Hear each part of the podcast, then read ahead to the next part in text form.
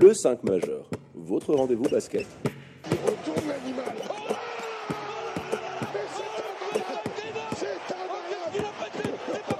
Animé par David et Florian.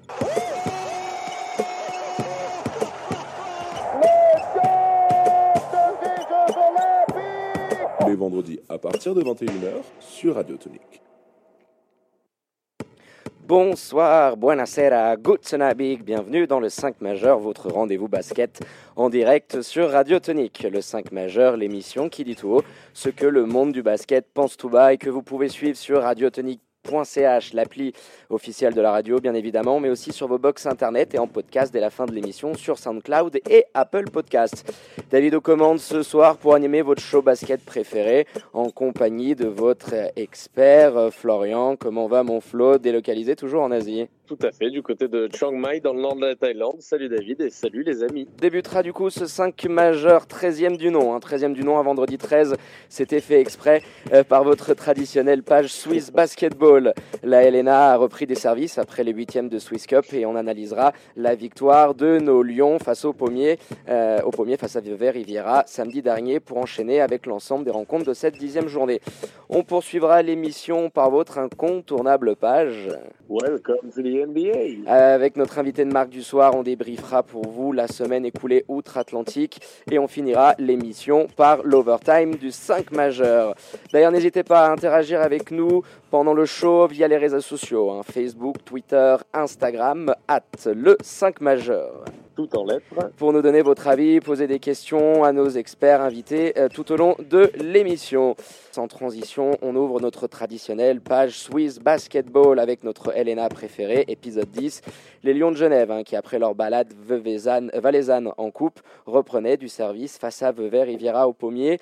On y est-elle 5 majeurs pour donner de la voix côté de la team supporter Lions et couvrir l'événement. Et cette victoire, somme toute, assez facile pour les Lions qui se sont imposés sur le score de 86 à 71.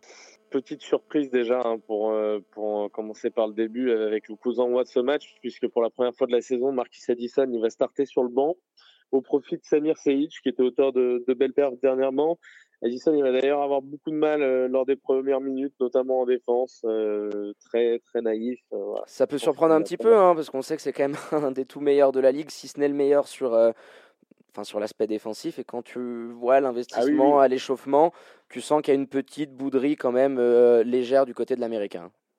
Oui, c'est vrai que l'échauffement, ouais, ça, ça, ça, se voyait un petit peu. Et puis ouais, défensivement, c'est ouais, si c'est pas si c'est pas le meilleur, c'est l'un des meilleurs. Tu l'as dit, mais il a même été euh, il a il a été élu defensive player of the year, non? Il y a un ou deux ans, non? Il y a pas. Ouais, exactement, c'est ça.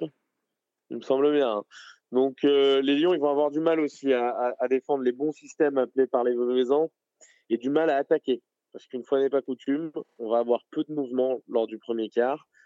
Il y a la maladresse des visiteurs qui va permettre un petit peu à nos Lions de courir et de rentrer deux trois paniers en position. Là, je pense notamment à, à Derek Colter, surtout lui. Ça fait 20 euh, à 18 pour Vevey au terme des 10 premières minutes. Ouais, puis je voulais juste revenir, Florian, quand même sur euh, cette absence de jeu. Alors, euh, c'était assez marrant parce que c'était une, une des questions qui avait été posée à, à coach Bavsevich et à, et à coach Chuck à la fin du match par, par nos confrères de Radio Lac, justement. Et puis, voilà, Nikisa Bavsevich répondait il y a assez de talent dans notre ligue pour ne pas perdre un match euh, par rapport au premier carton. Alors oui, on lui donne raison, hein. c'est sûr que euh, tu as assez de talent tout au long du match pour pouvoir t'imposer, mais c'est quand même euh, quelque chose de récurrent du, côté des Lions, cette absence de jeu, surtout quand tu es à la maison. On l'avait vu face à Massagno, face à Nyon au bout du monde et face à Fribourg.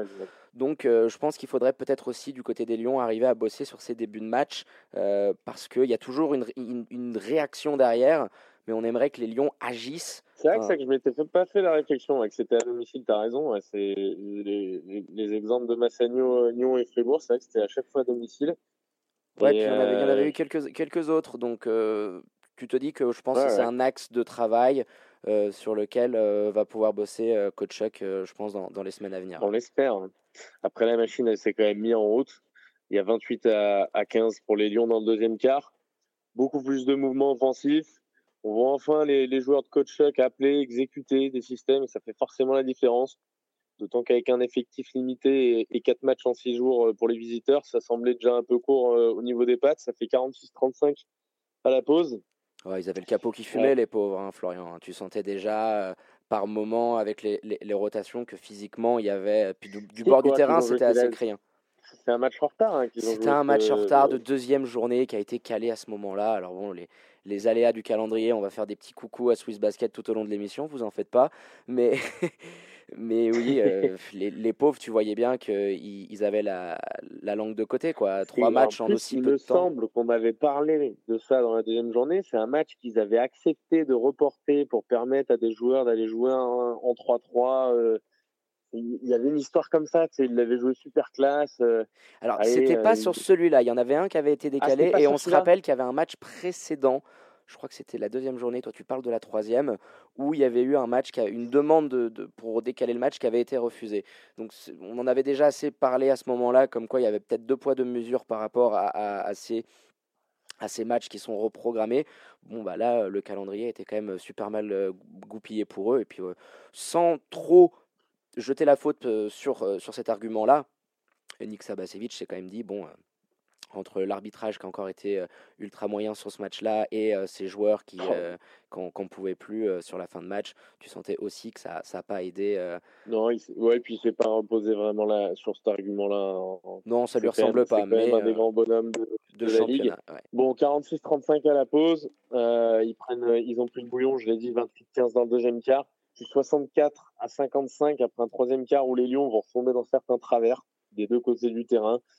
Heureusement, sans lourdes conséquences, tant le, banc semble limité. Le banc Veuvezan semble quand même amoindri. Il y a pas, ça manquait vraiment de, de profondeur. Alors déjà, tu n'as pas un des effectifs les plus pléthoriques du championnat, certes, mais quand en plus euh, tu notes l'absence de Nikolic, ou Ross Nikolic, on en a beaucoup parlé dans cette émission parce que c'est quand même un joueur qui faisait une très belle saison, mais c'est ton meilleur rebondeur, euh, c'est ton gars dans la peinture qui te protège et on, voyait bien que ça pesait.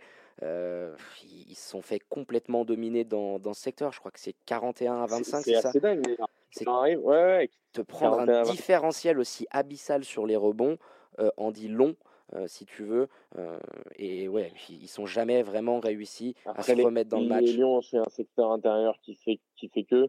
Mais euh, pour revenir sur justement sur ce Nikolic, c'est quand même complètement fou parce que à la base, il est venu pallier à la blessure de Brasco Albianic, hein, qui était le, le, pivot titulaire en, début de saison, qui s'est pété, je crois, au tendon d'Achille ou. C'est ça, on, en avait parlé. De fissure au talon. Au talon, au talon. Exactement.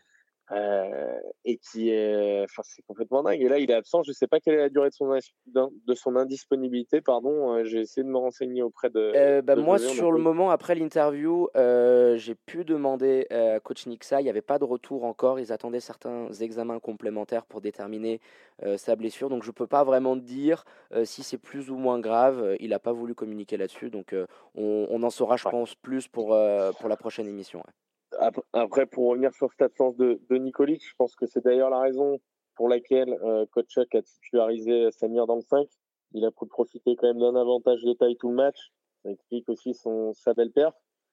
Euh, il a beaucoup, euh, il a beaucoup été servi, beaucoup plus que d'habitude. On fout un peu moins trois points sur ses derniers matchs. Il a fait payer les mismatchs. Voilà, c'était assez bien senti. Euh, il y a eu l'absence aussi, quand on parle d'absence du meneur titulaire, Gilles Martin, qui a fait beaucoup de mal. Là aussi, je sais pas la raison de son absence. Je sais pas si tu l'as. Euh, c'était en coupe. C'est le match en coupe. Hein. Euh, leur, leur, a fait énormément de dégâts. Ils ont quand même eu, euh, eu beaucoup de bobos et de blessés. Donc au bout d'un moment, quand tu te présentes au pommier pour y affronter les Lions avec un effectif diminué, bon bah c'est trop rédhibitoire et puis mm. tu, tu, payes les pots cassés à la fin. Il a tactiquement, ça a été un, un, gros problème aussi parce que ça a forcé Boltic et, et Asandich notamment à prendre la même, à jouer des pick and roll. Alors Boltic, il est assez à l'aise dans ce rôle parce que je crois, il me semble bien que c'est le meilleur passeur du championnat, dans, dans les meilleurs. Oui, il était dans le top 3. Alors j'ai pas regardé exactement, mais euh, la semaine dernière, il était dans le top 3. C'est un bon, bon petit gars à la baguette, mais ça l'a obligé à prendre pas mal de mid-range, euh, puisque la raquette était assez bien défendue. Euh, on, l'a assez dit, le, le, secteur intérieur des Lions est, était quand même bien étoffé. Euh, c'est pas un domaine dans lequel il excelle, le, le mid-range. On l'a vu avec son 3 sur 12 au total. Voilà, c'est un, c'est, un joueur qui est plus euh, à aller attaquer le cercle, qui est, qui est vite en cercle, comme tu aimes bien le dire. c'est pas spécialement un bon shooter. Ouais, ils ont dû un petit peu changer, changer les plans. Euh, il y avait aussi euh, le, le, le, cadet, le cadet de la fratrie Jurkovic qui, qui, avait beaucoup de mal également sur l'extérieur. on, les sentait pas loin, si tu veux, par moment, notamment dans ce troisième quart, mais, mais en contrôle. Tu vois, il y avait un, le troisième quart, il a été un peu boring. Toi, c'était boring parce qu'on sentait que euh, on faisait le taf, clairement, du côté des Lions. Il faut aussi, il faut, faut le dire, quand tu fais le travail, des fois, tu peux te, te, te, rendre un match compliqué. Euh, ah, dans, le dans, le troisième, on a eu un petit peu de la suffisance et c'est ce qui leur permet un peu de revenir aussi. Hein. Ils, reviennent à 6 points. Ils reviennent à 6 points. Ouais, ouais. Alors ils reviennent sur un truc hallucinant. Ils reviennent sur un euh, sur un tir de Molteni, je crois, il me semble, qui est servi par Boltich. Alors je sais pas si tu l'as vu euh, si tu l'as vu euh, sur le sur le YouTube. Il, il le sert en s'envoyant la balle sur le pied. En fait, il y a pied. Il y a, il y a un pied. Non, mais les arbitres ont été ont été encore assez. À un moment, il y a Molteni, quand il reçoit la balle, il est tellement. Enfin, c'est... il est incroyable ce panier. Il est... on fera on fera une petite vidéo, on la postera sur le 5 majeur. Moi, j'ai jamais vu ça. Le mec, il se dribble sur le pied, ça fait une passe, mais millimétrée, hallucinante, une espèce de passe aveugle. Et l'autre, il envoie un, 3 points en tenant la balle avec deux doigts. Enfin bon. On, va passer au quatrième. Il y a cette action aussi du Derrick Colter, rappelle-toi, au bout d'un moment, cette passe touchdown et il nous fait un marché. Oh, je suis devant, je peux pas te dire, Florian, je suis devant. Oh, j'en ai compté 4 de pas, au moins. 4. et le, le, coach Babsevich, il était mais complètement fou sur le bord du terrain, à deux doigts de prendre la technique. Hein. C'est un, de ses, euh, un de ses adjoints qui l'a qui, qui, qui poussé avec ses joueurs parce qu'il ne comprenait pas. Même moi, j'avais les, les, les, personnes qui étaient euh, derrière le panier avaient les yeux assez ouverts parce qu'il était tellement il est incroyable celui-là. Il n'y en, a pas, il y en a pas quatre, hein. il, y en a, il y en a encore plus. Il y en a encore plus. Alors j'aime bien, euh, j'aime bien Vlad et, et la voix hein, qui qui, commentait d'ailleurs pour la première fois hein, euh, sur, euh, sur, le, sur le lien YouTube le, le match pour Radio Tonique. Ça s'est sifflé tous les jours, hein, normalement, même en NBA, je le siffle celui-là. il est hallucinant. Je crois qu'à 6 ou 7 pas même. C'est, il est incroyable. on fera une petite vidéo là-dessus aussi. Bon, bref, il y a un quatrième quart un petit peu décousu. Euh, il, y a, y a, notamment cette séquence qui a rendu fou Adnanchuk avec les quatre rebonds offensifs d'affilée de Rivera qui finit par les ramener de nouveau, de nouveau à 6. Derrière, tu as trois inanas euh, de VV euh, qui auraient pu leur permettre de revenir avec plus de réussite parce qu'on va pas marquer, il me semble, pendant à peu près trois minutes. Et puis ensuite, le, le show du trio arbitrable. Encore une fois. Je viens d'en parler. Je viens d'en parler avec ce marché de Derek Colter non sifflé, mais avant, il y a, il y a les, euh, les deux fautes évidentes non sifflées sur, sur des drives, sur des attaques de cercle. Ils auraient vraiment pu revenir. Hein. Donc, euh, effectivement, il s'en est pas servi comme argument. C'était pas nécessaire s'en servir non plus, mais c'est quand même euh, assez dingue ce, ce, fin de match de la part des arbitres. Il y a aussi le, le goaltending sur le, sur le ballon d'Addison, le ballon qui, qui, vient à peine de relâcher de sa main euh, et, que les, et que les arbitres sifflent en goaltending. J'étais pas très loin, je t'avoue que celui-là, on, on, l'a pas compris, donc euh, ouais, voilà. On, on, les aime bien, nos amis Vlad et, et, et Georges, mais là, voilà, c'était de trop, donc bon, on, on, oublie pour eux, hein, les arbitres aussi de temps en temps ont le droit de, de passer un petit peu à, à, côté, de, à côté de leur match. Mais euh, c'est vrai que ça faisait, ça faisait jaser. Ouais. Je suis surpris que tu sois pas revenu sur le goaltending. Normalement, tu es notre petit Larousse. Euh, dès que j'envoie euh, un anglicisme. Attends, j'allais y revenir, Florian, j'allais y revenir parce qu'on a eu beaucoup de petits commentaires aussi qui nous ont dit tiens, la semaine dernière, le petit instant Larousse, on va essayer de récupérer un petit jingle, là, tu vois, de Julien Lepers, là, quand ils font gagner les dictionnaires Larousse. Eh oui, oui, oui, oui. oui. Eh oui, oui, oui. alors, le goaltending, pour vous expliquer, un joueur est autorisé un défenseur, à contrer le ballon, mais que dans la phase ascendante de la trajectoire du tir. C'est-à-dire qu'à partir du moment où le ballon atteint le sommet de sa courbe et commence légèrement à redescendre, sur cette phase descendante, vous ne pouvez plus toucher le ballon, dévier sa, sa trajectoire finale, ce qui est considéré comme goaltending. Donc le panier est accordé en fonction de s'il est pris à 2 ou 3 points. Oui, il y a le cas également, si vous tirez euh, en, utilisant le plexiglas et, la planche, à partir du moment où le ballon a touché la planche et du coup est dans sa deuxième phase de trajectoire, et donc phase finale du shoot, là également, vous ne pouvez pas contrer le ballon après qu'il ait touché la planche. Donc euh, voilà cette petite précision. Mais merci, euh, merci Jamie. De rien, de rien. bon voilà, nouvelle, nouvelle victoire en tout cas pour les Lions qui fait du bien au classement, mais euh, on n'a toujours pas vu un match euh, abouti et complet cette année quand même. Hein. On l'attend, euh, un match référence de A à Z. Alors, bah, Coach Chuck nous le disait, il y a eu ces très bons passages dans, dans le deuxième quart-temps, c'est là où on fait le run, hein, clairement, où il y a beaucoup de, de ball movement. ça m'a ah, mais dans tous les matchs, on voit quasiment des bonnes choses. Hein. mais voilà, c'est ce qu'il disait. Le niveau de base, l'exigence qui, qui est normalement demandée au Lyon de Genève, elle a progressé. C'est ce qu'il nous confiait en, interview. Voilà, les, moments moins bien dans le match, on, on arrive à être beaucoup plus performant là-dessus, mais il faut qu'on soit beaucoup plus consistant, euh, qu'on arrive à être plus régulier sur ce qu'on fait, surtout là sur la défense, où par moments on, sentait que qu'Ananchuk avait, avait les oreilles qui sifflaient, euh, était rouge de colère sur certaines phases défensives.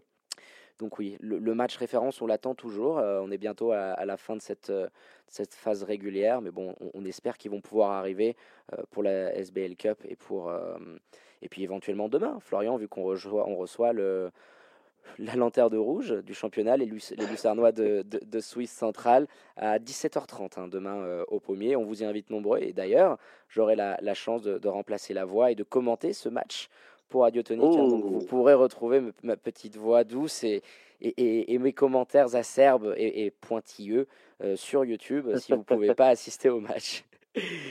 Bah écoute Flo, on a été pas mal. Hein, on a fait le point, je pense, sur, euh, sur le, déroulé de cette rencontre. Et puis on va maintenant sortir le carnet de notes du 5 majeur. Et on va attaquer le fameux top 5 et le flop 5 de cette rencontre. On débute avec les meilleurs éléments de ce match. Florian, ton top 5, s'il te plaît. Eh ben, je commence par le dessert. Voilà. Euh, au il nous arrive quelque chose. Euh, le, MVP de ce match, Arnaud Couture, auteur de sa performance, je pense, la plus aboutie de, de la saison. Il l'a dit en conférence de presse, c'est son match le plus abouti de la saison. Donc tu peux y et, ben, et ben voilà, tu vois, j'y étais pas, mais il a bien raison. Euh, 15 points, 13 rebonds, 2 blocs, titre de MVP, euh, apparition dans le 5 de la semaine de Swiss Basketball il a tout bien fait. Euh, ça valide quand même son gros, gros début de saison. Hein. Lui, euh, ça fait partie des joueurs. Euh, alors, il y a Markel qui a un petit coup de mou, mais il est de cette catégorie-là aussi. Marquis, évidemment. Mais Arnaud fait partie, fait partie intégrante des mecs qui, qui déçoivent quand même très, très rarement. Patron, quoi. Faut, faut pas se voiler la face. bah ouais, ouais, mais à la base. je crois que c'est un de nos joueurs qu'on a le, peut-être le plus nommé dans. Ah, c'est lui qu'on a le plus nommé, c'est sûr. C'est sûr et certain, Florian. Donc, euh, ouais, clairement, ça, ça, fait plaisir de le voir à, ce niveau-là. Dans le 5 de la semaine, euh, tu, tu, le disais. Donc, euh, et puis, on, fait un petit coucou aussi à Marie-Edith. Ça fait plaisir. À Marie-Edith, ça fait un petit, un, petit, plaisir à sa maman qui nous suit assidûment. Donc, on, l'embrasse. Donc, on espère que notre Arnaud, il sera capable de, bah, de continuer sur sa lancée. Voilà, c'est avec un Arnaud de ce niveau-là que les Lions pourront avoir de, de hautes ambitions cette saison. On poursuit. Deuxième élément de ton top 5, Florian? C'est sa deuxième, voire troisième, troisième même d'affilée, il me semble, avec la coupe. Euh, Exactement. Pour le Samir Seic. Euh, on l'a dit, titularisé poste 5 samedi euh, dernier. Il a fait beaucoup de bien dans la peinture. Facile pour se procurer des mismatchs, pour prendre des positions et recevoir pas mal d'assists, notamment des assists big to big. il a été servi par, par Arnaud, par Joe, euh, voilà, moi j'aime beaucoup aussi son sens de la passe. Je, ne sais pas combien de passes il termine là, il, doit terminer à deux ou trois, mais euh, il y a notamment cet extra passe sur le reverse dunk de, de Couture. Ouais, magnifique. Ouais, numéro un des highlights de, de la semaine d'ailleurs. Ça. Et euh, voilà, moi j'aime de, de, mieux en mieux ce qu'on est en train de voir de Samir. Après, je ne sais pas s'il a fait de gros progrès réellement ou c'est son, si c'est son utilisation, si tu veux, qui change la donne je pencherais plutôt pour la deuxième option, moi.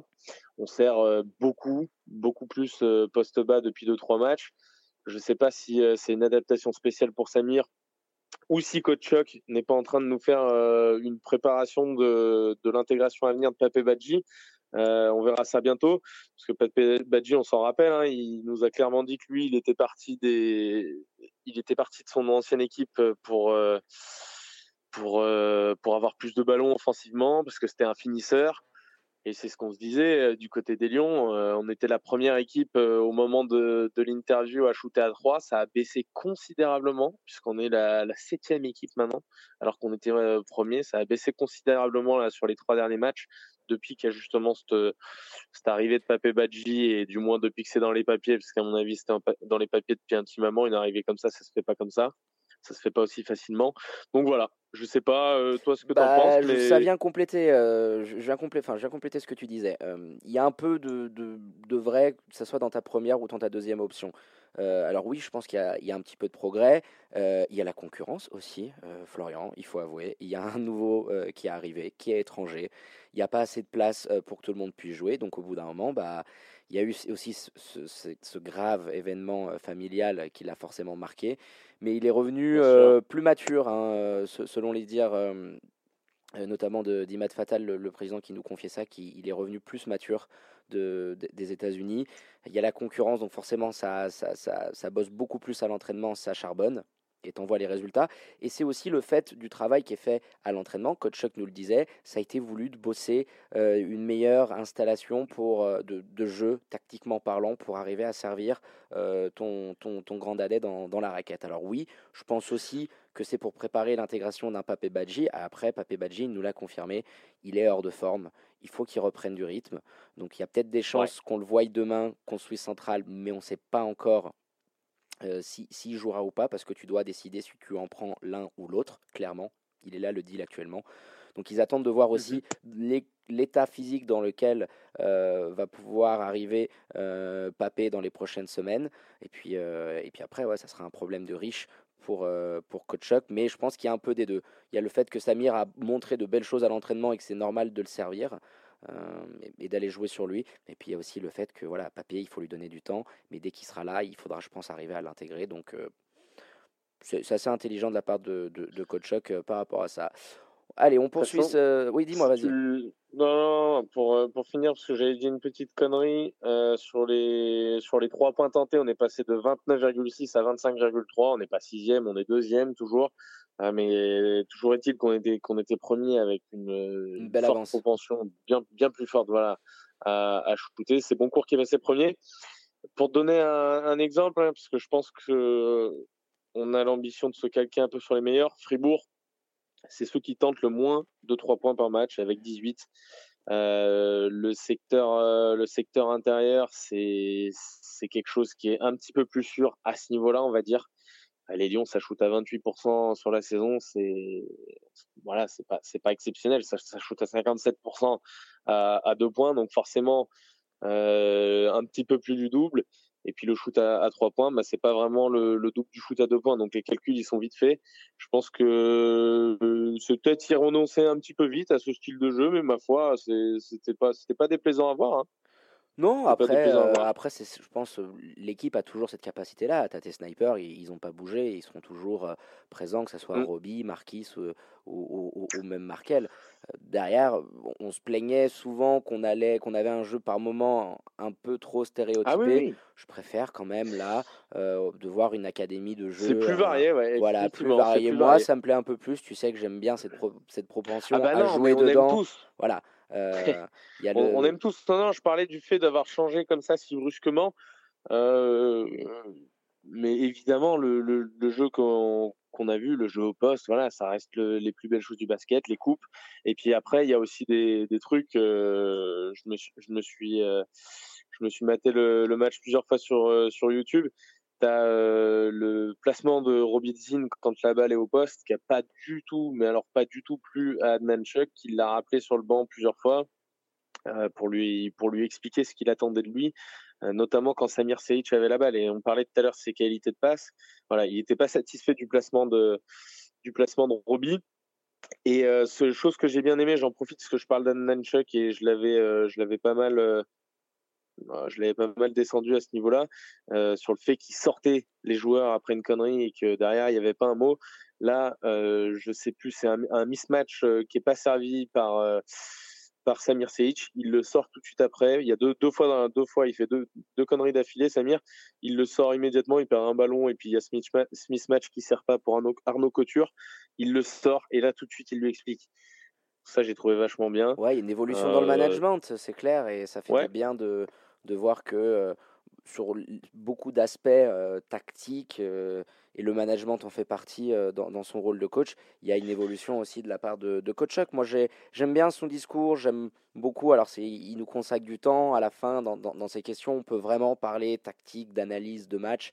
Et il y a une idée, alors il demande du temps, de la patience, parce que c'est un process, comme il dit, avec des nouveaux joueurs, de nouveaux coachs, et, on, je, pense qu'il faut lui donner ce temps-là, parce que ah, je suis persuadé qu'il peut arriver à, à, mettre en place quelque chose de, Au moins l'année entière. Même on avait dit qu'une nouvelle, une nouvelle période de, de signature pour qu'il puisse se mettre en place. Évidemment qu'il faut lui laisser du temps.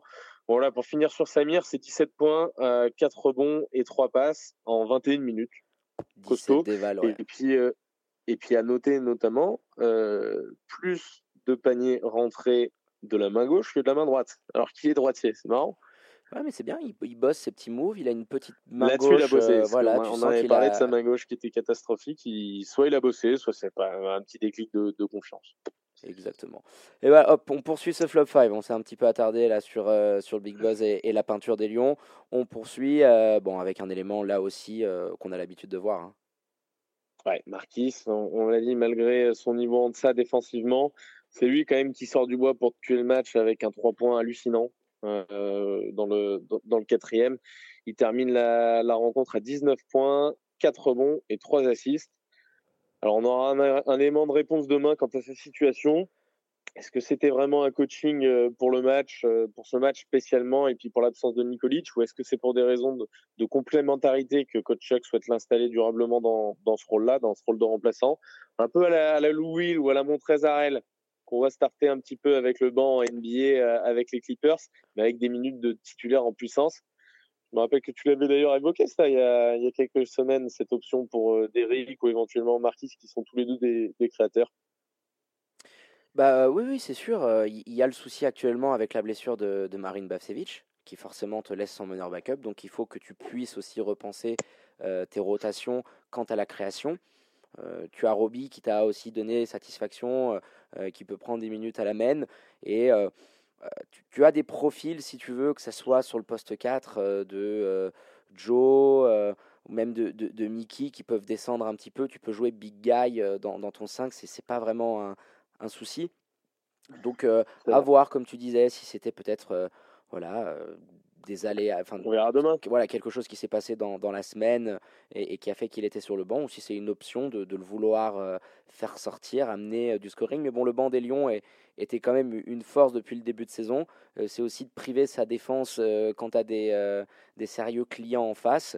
Et on l'a vu que par moment, dans le 5 défensif, quand, quand il y avait des certains runs de, en, face du côté, du côté de, de Vevey, bah, il n'était pas sur le terrain. Donc forcément, tu sais par moment te priver mmh. aussi euh, de, ton meilleur Après, il a pas été bon sur ce niveau-là. Et d'ailleurs, je ne sais pas si ça a été, euh, si c'était pour à cause de son début de match que, que Nick Sabasevic a adapté, ou si c'était pour le faire sortir avec son nombre de fautes. Mais que ce soit Boltic ou Asandzic, ils l'ont attaqué en un contre un tout le match. C'était quand même hallucinant ça d'attaquer un mec comme lui. Il y avait des problèmes de faute aussi, donc ça peut être un choix à un moment donné. Euh, ouais, quand, tu as un joueur adverse qui a des problèmes de faute, de te dire euh, bon, bah, les gars, sur les trois. quart, voilà, les gars, sur les 3-4 prochaines possessions, tu fais un petit time-out, tu as tes deux meilleurs joueurs en contre un. Euh, c'était clairement voulu de la part de, de coach Bavcevic. et puis voilà, on sait que c'est quand même un, entraîneur de classe et expérimenté, vétéran de se dire bon bah si on arrive sur les prochaines postes à lui faire tomber une troisième faute, il jouera plus.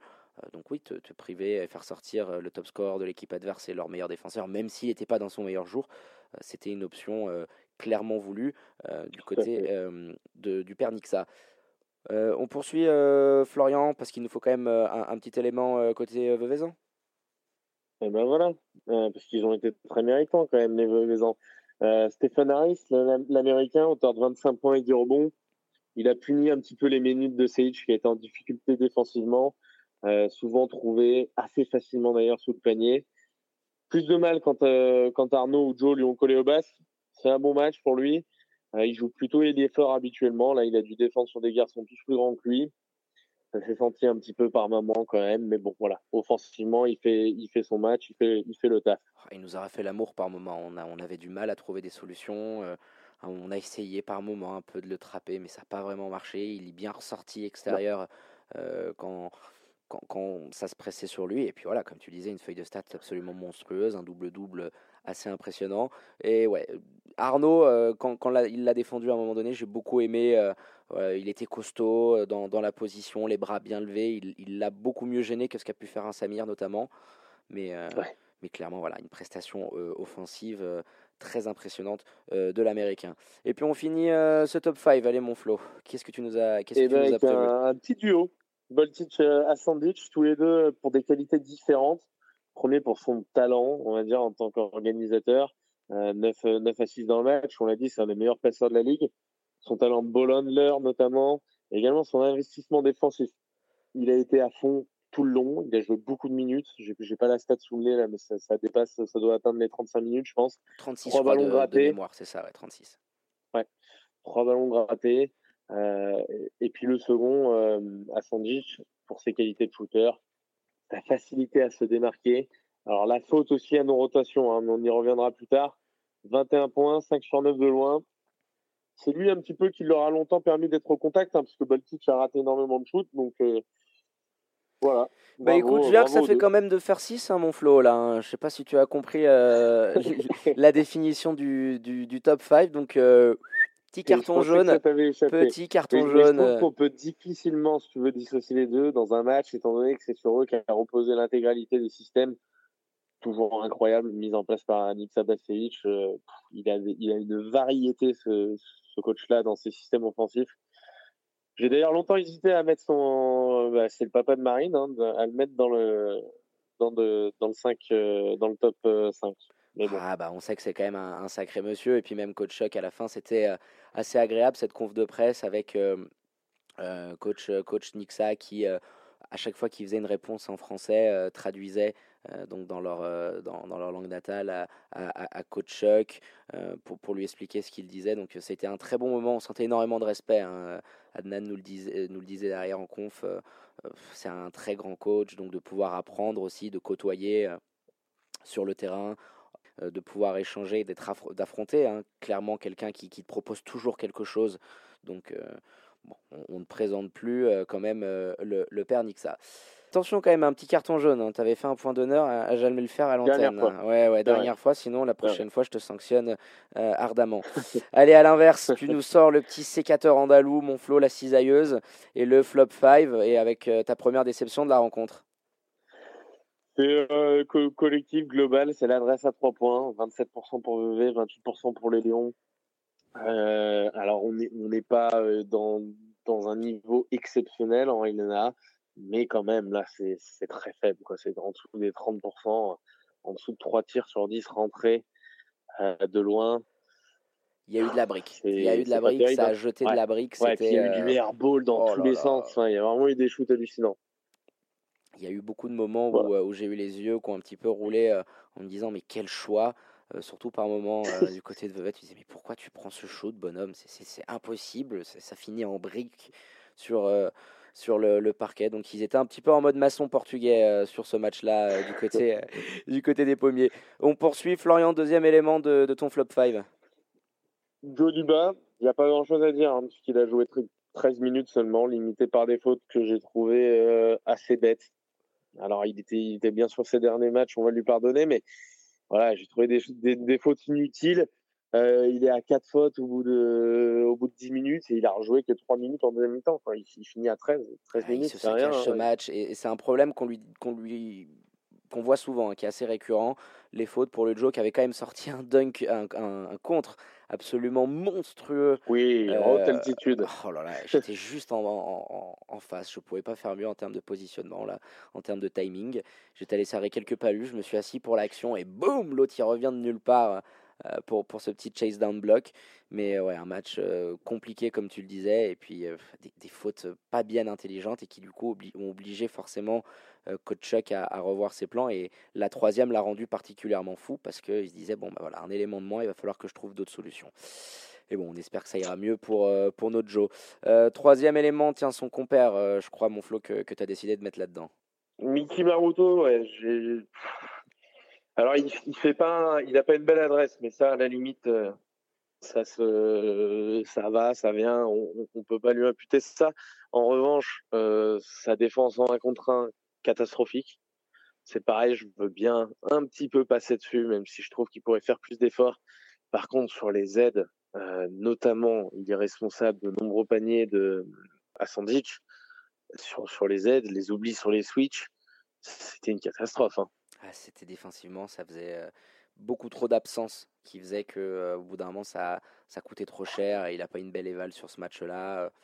Ouais, c'est ça souffle un peu le chaud ou le froid, le, le Mickey. C'est souvent soit il est dans le top ou le flop. Bon, bah là, ça n'a pas rentré pour lui dès le début du match. Et puis, on sentait que derrière, euh, avec Joe Duba, les deux étaient, euh, étaient à la peine sur cette rencontre. On poursuit ce flop 5. Et là, on passe à un, élément que j'ai cité, je crois, hein, le, le, petit cadet de, la fratrie Jurkovic. Exact. Ouais, le frère de Nathan, hein, qui, qui joue à Fribourg Olympique, Thomas. Nathan, son frère, qui est d'ailleurs en 3-3 dans l'équipe de Lausanne avec des, des hein, comme Molteni et Gilles Martin.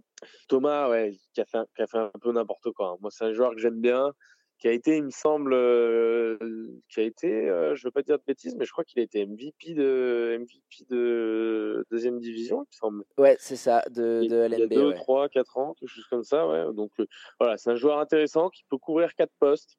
c'est cette polyvalence un peu, je pense, qui lui coûte, qui lui coûte cher en l'absence de joueurs majeurs côté VV parce que Nick Sabasevic forcément l'a mis un petit peu un petit peu à droite à gauche c'est le couteau suisse quoi Ouais, il porte bien son nom, hein, le, couteau suisse, mais là, il avait du mal à, couper grand-chose euh, par moment, donc il, il, souffrait beaucoup de mismatch. Après, voilà, c'est un joueur euh, encore jeune, mais euh, on, l'a vu vraiment en, délicatesse tout le long du match, une éval, je crois, négative, vraiment à la peine défensivement. On a su, on a su faire payer les mismatchs, les erreurs qu'il pouvait faire également dans, dans ses switches. Donc, ouais, voilà, un match à oublier euh, pour, euh, pour le frère de Nathan, comme tu disais.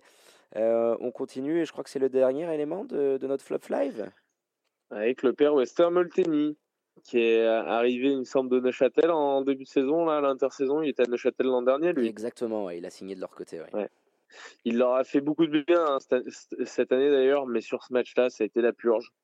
Hormis son buzzer là, dont je parlais tout à l'heure avec ce, cette passe du pied, il, termine à 1 sur 8. Donc c'est le seul tir qu'il a réussi et il faut voir le tir. quoi. C'est un bon rebondeur normalement, mais là il s'est fait bouffer tour à tour par Arnaud, par Markel et même par Robidzin. Euh, qui, est venu lui prendre quand même deux rebonds offensifs sur la truffe. Dont un à la fin, assez dingue. Il, il, loupe, il, shoot à trois points, il loupe son tir et il arrive à récupérer le rebond offensif. Et je me dis, mon Dieu, comment et, il ressort extérieur pour derrière retirer à trois points et le mettre ouais, comme tu disais, une purge pour le père Molteni qui, qui, faisait du bien. Hein. On l'avait. Euh, on avait beaucoup parlé de lui. Euh, il avait été, je crois, une fois dans, dans, le 5 de la semaine de Swiss Basket. Mais là, il a été. Euh, il a traversé le, le match comme un Casper. Pof, bah écoute, un flop 5 encore parfait. Mon flot a sorti le, sécateur comme il fallait. Et puis voilà, on, a fini avec ce point sur, sur cette victoire. On vous rappelle, hein, demain, la 11e journée face à Swiss Central du côté du Pommier à 17h30.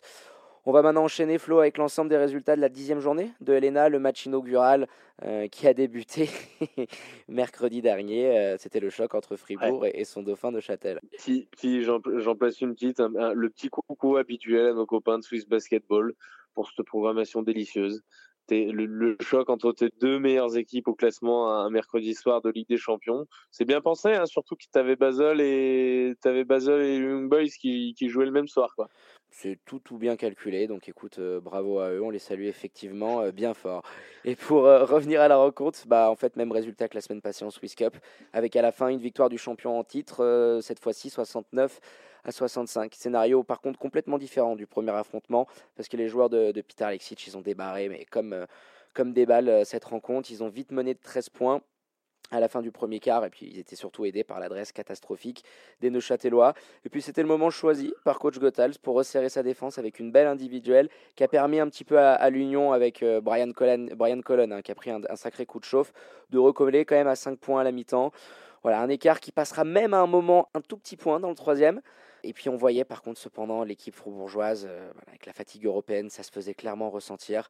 T'ajoutes l'absence de ton top scorer, euh, ça commence à faire beaucoup. Le père Garrett, euh, la raison de son absence, il assistait à la naissance de son premier bébé de l'autre côté de l'Atlantique. On le félicite, on félicite également son épouse. Exactement, le 5 majeur qui lui adresse toutes, toutes nos félicitations. Euh, Nathan Jurkovic, voilà, le frère de Thomas, est repositionné lui aussi dans la peinture exceptionnellement face aux blessures. Et ses coéquipiers, voilà, ils ont quand même fait jouer leur expérience derrière. Ils reprennent trois postes d'avance avant d'attaquer le dernier quart. Et puis malgré le soutien du public qui était chaud patate hein, du côté de, Neuchâtel et d'un James Padgett des grands soirs, ils, ne sont pas arrivés, si tu veux, à recoller et à trouver la solution pour stopper le, le Xavier Pollard, qu'on a quand même planté 18 sur cette rencontre, la plupart dans, dans le Money Time. Et ça, ça leur permettait ouais, de, folie. fou, ils scellent la rencontre. Euh, au final, plus 5 à la sirène pour euh, Fribourg, comme je te disais, qui était physiquement à la ramasse et qui a quand même lâché 13 points sur la ligne de lancer franc. Ils se sont fait un petit peu peur sur la fin. Mais du côté de Neuchâtel, l'expulsion du père Colonne euh, très vite dans le quatrième, a fait trop mal. Et, au final, l'Union perd sa deuxième place au classement au profit des Lions. Donc on, on s'en satisfait quand même un petit peu de, notre côté. Et pour Fribourg, prochaine rencontre face à Massagno pour clôturer cette première phase. On poursuit cette dixième journée, Flo, avec la première rencontre de samedi dernier entre Pully, Lausanne et Monté.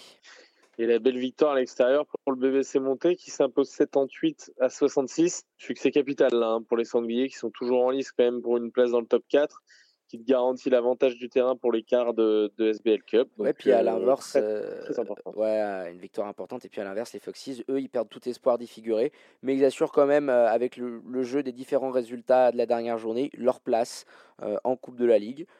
donc voilà, un match contrôlé par les Montésans qui ont quand même soufflé le chaud et le froid sur la rencontre. Ouais, bien en place défensivement. Hein. Ça, ça, leur a permis quand même d'étouffer pardon l'attaque vaudoise.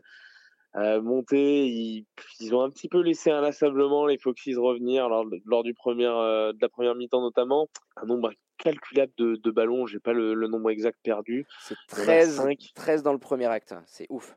Très, ouais. Puis 5 pour CJ Donan, c'est d'ailleurs un petit peu récurrent pour lui les, les pertes de balles. Ouais, on l'avait vu notamment face au Lyon.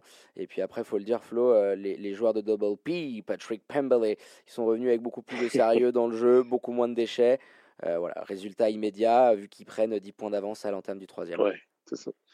D'ailleurs, ils ont jamais, euh, les Foxys n'ont jamais parvenu à recoller sous la, sous la barre des 10 points.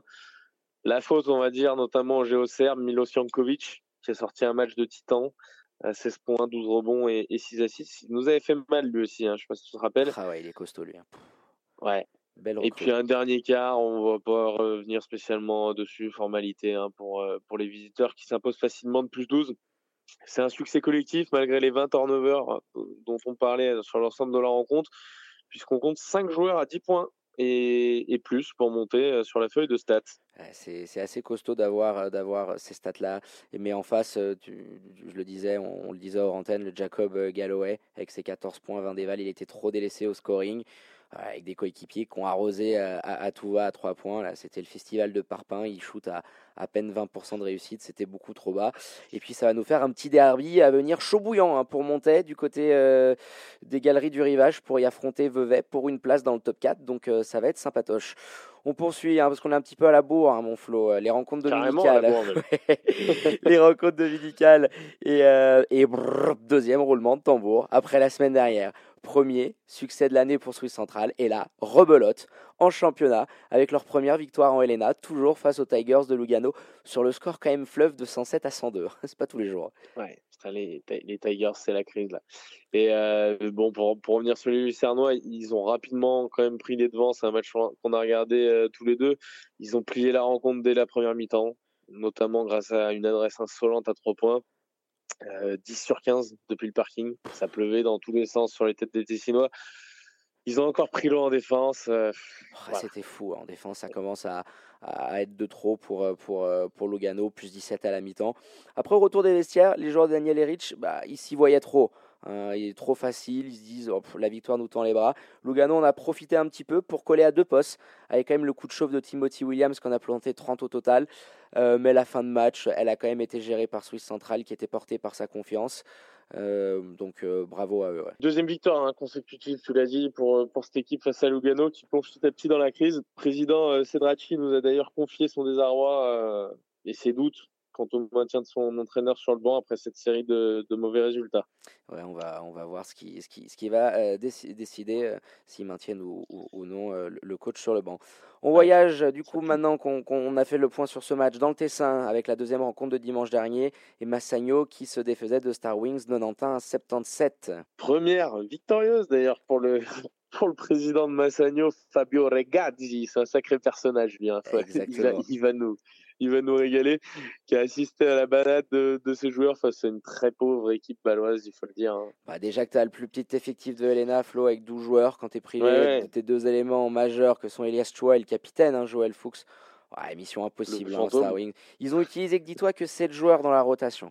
Et les deux joueurs de banc, ils prennent 5 et 10 minutes. Donc, euh, bon, les gars, à la fin, ils étaient cuits. Ils ont, ah, mais c'est ça, ça a complètement explosé euh, physiquement. Euh, les Tessinois étaient quand même assez concentrés et appliqués, portés toujours par le mage noir, Marco Mladian, qui en a mis 28, euh, 15 rebonds aussi. C'est son record en carrière. Ouais, c'est ça. Les, les, les, cadres ont répondu présent. Rapidement, il y a 20 points d'avance dans, dans, la première mi-temps. Gubitoza qui en a profité pour donner des minutes aux joueurs de banc et puis euh, gérer la rencontre tranquillement. C'était Stein toute la deuxième mi-temps. Ouais, voilà, il s'en félicitait en fin de rencontre d'avoir vu son équipe qui s'est battue avec caractère, d'avoir fait le taf et surtout d'avoir fait face aux nombreuses blessures qui comptent. Hein, euh, et qui permet du coup à l'équipe d'intégrer le top 4 du classement pour euh, la première fois de la saison. Eh bien, écoute, on clôture cette dixième journée euh, de Helena Flo avec le déplacement du promu nyonnais. Euh, c'était à Boncourt et une victoire précieuse pour les locaux sur le score de 96 à 90, surtout dans l'optique d'aller euh, gratter le dernier strapontin pour la SBL Cup. Hein. Ouais, et puis victoire d'autant plus capitale et, intéressante et excitante pour eux parce que le, scénario du match est, est, complètement fou avec une remontada dans les dernières minutes du match hallucinante. Ouais, elle, était, elle était assez dingue. Et pourtant, franchement, ils avaient commencé, euh, les bons courtois avaient bien commencé cette rencontre sous l'impulsion de Xavier Ford, qui est en chaleur dans le premier quart. Ils sont devant au score, mais petit à petit, les troupes d'Alain Atala, d'ailleurs qu'on embrasse hein, chaleureusement, sont parvenus à revenir dans le match avec leur trio d'étrangers, hein, toujours les vétérans Sané Endoy et le nouveau venu euh, Jordan Mickle, et, les changements défensifs hein, qu'on lui connaît. Euh, ils ont permis à, ces joueurs de mener à la pause de 7 points. Les, les Lyonnais ils sont parvenus quand même, il faut le dire, à, maintenir l'écart à l'aube du dernier quart notamment. Ils se, se voient glaner un premier succès à l'extérieur avec une adresse terrible depuis le parking. Euh, quand tout semblait mal se goupiller avec la sortie euh, sur blessure de, de Xavier Ford, il faudra regarder ce qu'il a. ça, ça, ça fait mal. Ça, sent pas bien bon, c'est la cheville ou, le genou, je pense, une torsion. Euh, bon voilà, les bons courtois se sont réveillés quand même pour infliger ce terrible 12-0 dont on parlait, hein, cette remontada euh, aux meuniers qui se qui sont liquéfiés de plus en plus quoi. Plus, plus leur avance fond, fondée, plus les mecs il y avait plus rien qui en panique. ballon brûlé les mains. Oh là là, c'était ah ouais, c'est dingue de voir, comment en, quelques minutes il y a eu une coupure de courant, un blackout complet. Et puis voilà, bon cours à la fin, ils arrivaient à reprendre. L'avantage c'était à 5 minutes de la fin de la rencontre. Et puis c'était le moment choisi par les joueurs d'Atala. Bah, comme tu le disais, ils, ont, ils font 4 paires de balles consécutives. Puis les gars, ils perdent tout espoir de victoire. Les bons courtois finissent tranquillou en roue libre. 5 joueurs à plus de 10 points quand même de leur côté. Euh, pas mal. Ils s'en sortent bien quand même vu la physionomie du match. Pas tous les jours que tu vas arriver à reposer un 12-0 euh, dans le dernier run. On a fait le point, mon Flo, sur notre belle Elena après euh, 10 journées. Et on, va quand même regarder un petit point euh, sur le classement, euh, alors qu'on arrive à un match de la fin de cette, cette phase allée. Fribourg toujours en tête, d'image 10 victoires. parcours parfait pour les, pour les joueurs d'Olympique. Les Lions deuxième, donc on l'a dit tout à l'heure, qui reprennent la, deuxième place à l'Union de Neuchâtel avec le même bilan, mais avec une, une différence euh, de 121 contre 108 pour l'Union de Neuchâtel. Donc ça permet aux Lions d'être, euh, de reprendre cette deuxième place. Massagno, on le disait, euh, les joueurs de Roby Gobitoza qui intègrent le top 4 pour la première fois de la saison et qui sont euh, qui devance tout juste euh, Montaigne avec le même bilan de 6-4. Euh, on retrouve juste derrière à l'équilibre 6 et 7e place, puis Lausanne et Vevey Riviera avec un bilan de 5 victoires pour 5 défaites. 7 place, bon cours avec 4 victoires, 6 défaites. À la 9e place, les Tigers de Lugano, 3 victoires et 7 défaites. Star Wings euh, avec le même bilan à la dixième place, une différence, euh, une différence moins bonne. Et puis euh, pour pour finir, alors on n'a plus qu'une seule qu'une seule équipe en dernière position puisque Nyon et Suisse Centrale ont le même bilan, une victoire pour neuf défaites. Là aussi, ça joue à la différence et c'est Suisse Centrale qui est toujours dernier. Eh oui, c'est ça. Mais bon, on, on espère qu'avec cette ce regain de confiance, ils vont peut-être arriver à, bah, pourquoi pas, en glaner une deuxième. En glaner une deuxième, ouais. Allez, Florian, on en, on en profite euh, pour clôturer cette petite page Swiss Basket. Et juste avant, tiens, euh, j'avais promis que j'allais faire cette petite dédicace à, un de nos followers euh, assidus, le, le, petit Ethan Charlery, qui, qui, joue du côté de, de Bourg-en-Bresse, qui est un grand fan de l'émission. Et du coup, on lui avait dit qu'on lui ferait un petit coucou à l'antenne chose promis, chose le, du... le Dunker fou. Le Dunker, fou, comme il s'appelle. voilà, on, on, le salue, on l'embrasse. On clôture donc cette page Swiss Basket, petit intermède musical et on revient après la pause dans le 5 majeur pour votre traditionnelle page Welcome to the NBA. On débattra de l'actu chaude de cette semaine dans la plus belle ligue au monde. A tout de suite sur Radio Tonic. Vous êtes de retour dans le 5 majeur, votre rendez-vous basket euh, tous les vendredis soirs en direct à partir de 21h sur Radio Tonic. Après avoir magnifiquement abordé l'actu de nos Lions de Genève hein, et leur victoire de la semaine dernière, euh, la dixième journée de Helena, on va sans plus tarder enchaîner avec la seconde partie de l'émission. Et qui dit deuxième partie d'émission, mon Flo dit Welcome to the NBA. on a dépassé largement le quart de saison outre-Atlantique. Et comme chaque vendredi, Florian, on a concocté un petit 5 majeur de la semaine aux petits oignons pour nos auditeurs. Sur notre de course ce soir, on va parler des Pelicans euh, qui ont vécu un sacré été avec le départ de et puis l'arrivée de Zion Williamson. Sur l'aile, on va jouer un petit peu au devin ce soir. On va revenir sur les rumeurs de trade avant la date fatidique du 15 décembre approchant euh, petit pas. On va faire un petit peu l'état des lieux à l'est comme à l'ouest. Et puis dans, dans la peinture, on reviendra sur le choc de la nuit dernière entre les Sixers et les Celtics au TD Garden. Bah écoute Florian, sans plus tarder, on va attaquer par la ligne arrière de notre 5 majeur de la semaine. On a le grand honneur, que dis-je, l'immense honneur de recevoir ce soir pour parler de l'actu des Pelicans de la Nouvelle-Orléans. Luc de la communauté Twitter at Pelicans underscore France. Bonsoir Luc, comment vas-tu? Bonsoir, ça va, ça va. Salut Luc, ça va nickel. Merci beaucoup en tout cas d'avoir euh, accepté euh, notre invitation. On invite du coup euh, nos éditeurs à, suivre ta communauté sur, Twitter, hein, at pelicans underscore France. On va commencer rapidement par cette, cette, intersaison assez, assez mouvementée. Un petit rappel pour ceux qui vivaient dans une cave. Anthony Davis euh, est parti. Ça y est, une page se tourne du côté de Nola avec ce, trade assez euh, incroyable avec les Lakers qui voient euh, Brandon Ingram, Lonzo Ball, Josh Hart et une pléiade de tours de draft faire le chemin inverse du côté de, de la Nouvelle-Orléans. Dans l'été aussi, Gros coup de chance puisque les Pels arrivent à la loterie à récupérer le choix numéro 1 et du coup choisissent tout naturellement Zion Williamson. Il y a eu des signatures un petit peu de vétérans euh, avec Derek Favors et, et JJ notamment. Qu'est-ce que tu penses toi déjà après euh, ce premier quart de saison euh, de ce début des Pels et quels doivent être selon toi les objectifs de cette saison pour, pour ton équipe? Tout d'abord, côté front office, jusqu'à fin septembre, c'était le quasi perfect on prend Griffin, on tourne la page euh, de Deldenf.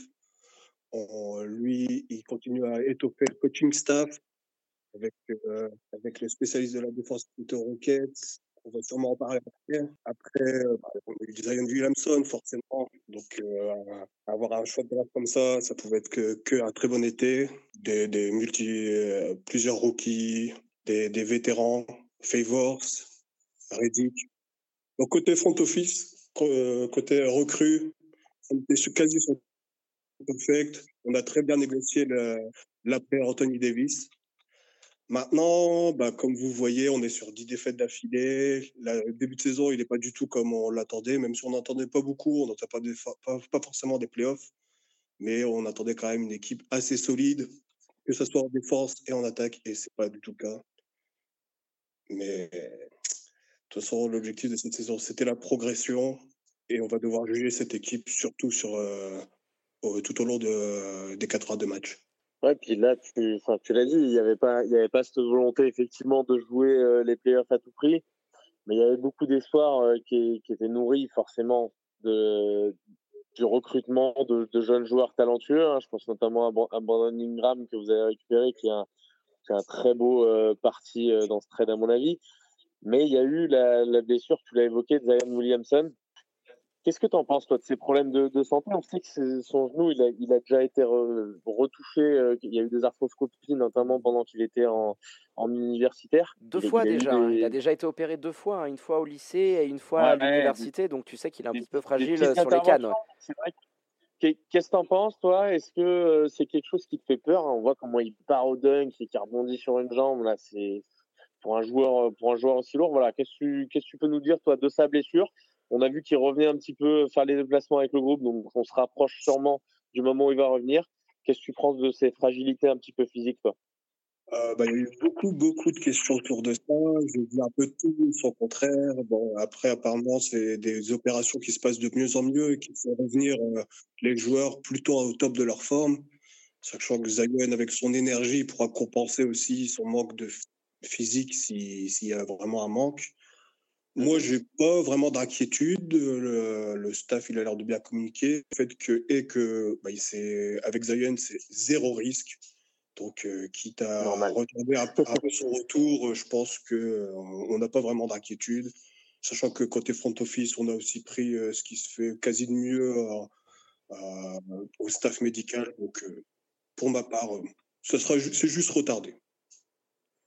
C'est sûr que tu as raison. Après, la blessure de Zion, on, l'avait mis dans, dans, les questions qu'on voulait te poser est-ce que tu ne serais pas de cette optique-là? En fait, quand tu vois le bestiau, on rappelle Zion Williamson, hein, c'est euh, le joueur qui a annoncé depuis le lycée. Hein, rappelle-toi, Florian, on avait vu des highlights, il avait à peine 15 ans.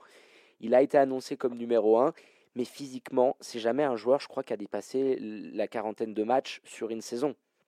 Euh, la dernière année d'high school, il est souvent blessé. L'année dernière, du côté de Duki, euh, rappelez-vous cet incident avec la chaussure qui explose euh, c'était Nike, je crois. Il, loupe énormément de matchs. Est-ce que tu ne penses pas que les Pels, vous devriez vraiment prendre zéro risque, quitte à même pas beaucoup le faire jouer cette année, et suivre un peu la jurisprudence Embiid, Simmons, de joueurs ultra talentueux, mais qu'on sait un petit peu au, au, pied d'argile? Et il faut peut-être essayer de qu'il puisse prendre un petit peu le rythme de la NBA, quitte à vraiment exploser l'année prochaine. Voilà, il a 10, 19 ans et dépassé si vous attendez un an, je pense que ça sera peut-être.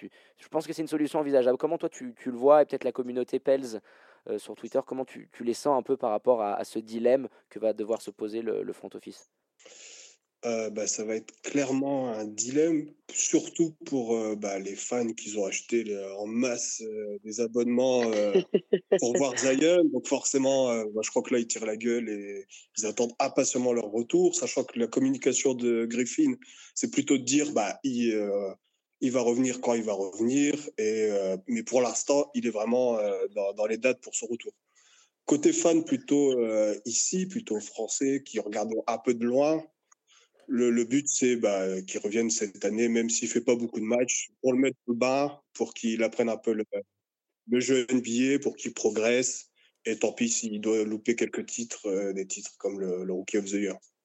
Mais je peux comprendre qu'un front office dise, bah, euh, pour un peu la, légende du joueur, vu, comment il est médiatique, pourquoi pas le laisser euh, se reposer un an et commencer vraiment une saison pleine.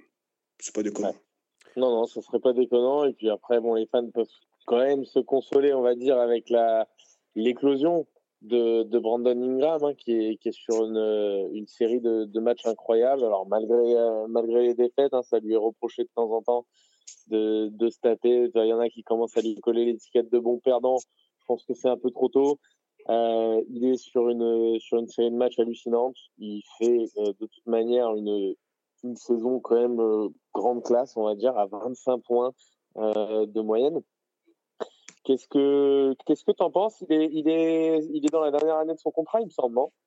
C'est ça, c'est ça, dans la dernière année de son contrat rookie. Max en vue, là, je pense, hein, vu ce qu'il montre. Hein. Bah, on est sur du quasi max, à mon avis, à voir s'il continue euh, déjà sur le même rythme ça va être compliqué. Là, on voit un peu qui, qui, qui est un peu sur le frein, mais comme toute l'équipe, je pense, manque de confiance, manque de victoire. Donc forcément, ça se ressent un peu dans son jeu. Mais effectivement, il fait un premier tiers, quart de saison assez exceptionnel. Toutes, quasi toutes ses statistiques, statistiques, elles ont augmenté et de beaucoup il a confiance. Son tir à 3, je trouve, je te coupe, son tir à 3 est devenu vraiment. Il a, il a pris quasiment 10% de. Il était pas mal, il était à 30 et des puffs 33, je crois. Ouais, il était, à 30, il était à 33, maintenant il est quasi à 41, je crois. C'est énorme. Il en, prend, il en prend 3 ou 4 de plus, surtout. C'est surtout ça, c'est pas seulement l'adresse, la, c'est surtout qu'il en prend beaucoup, beaucoup plus.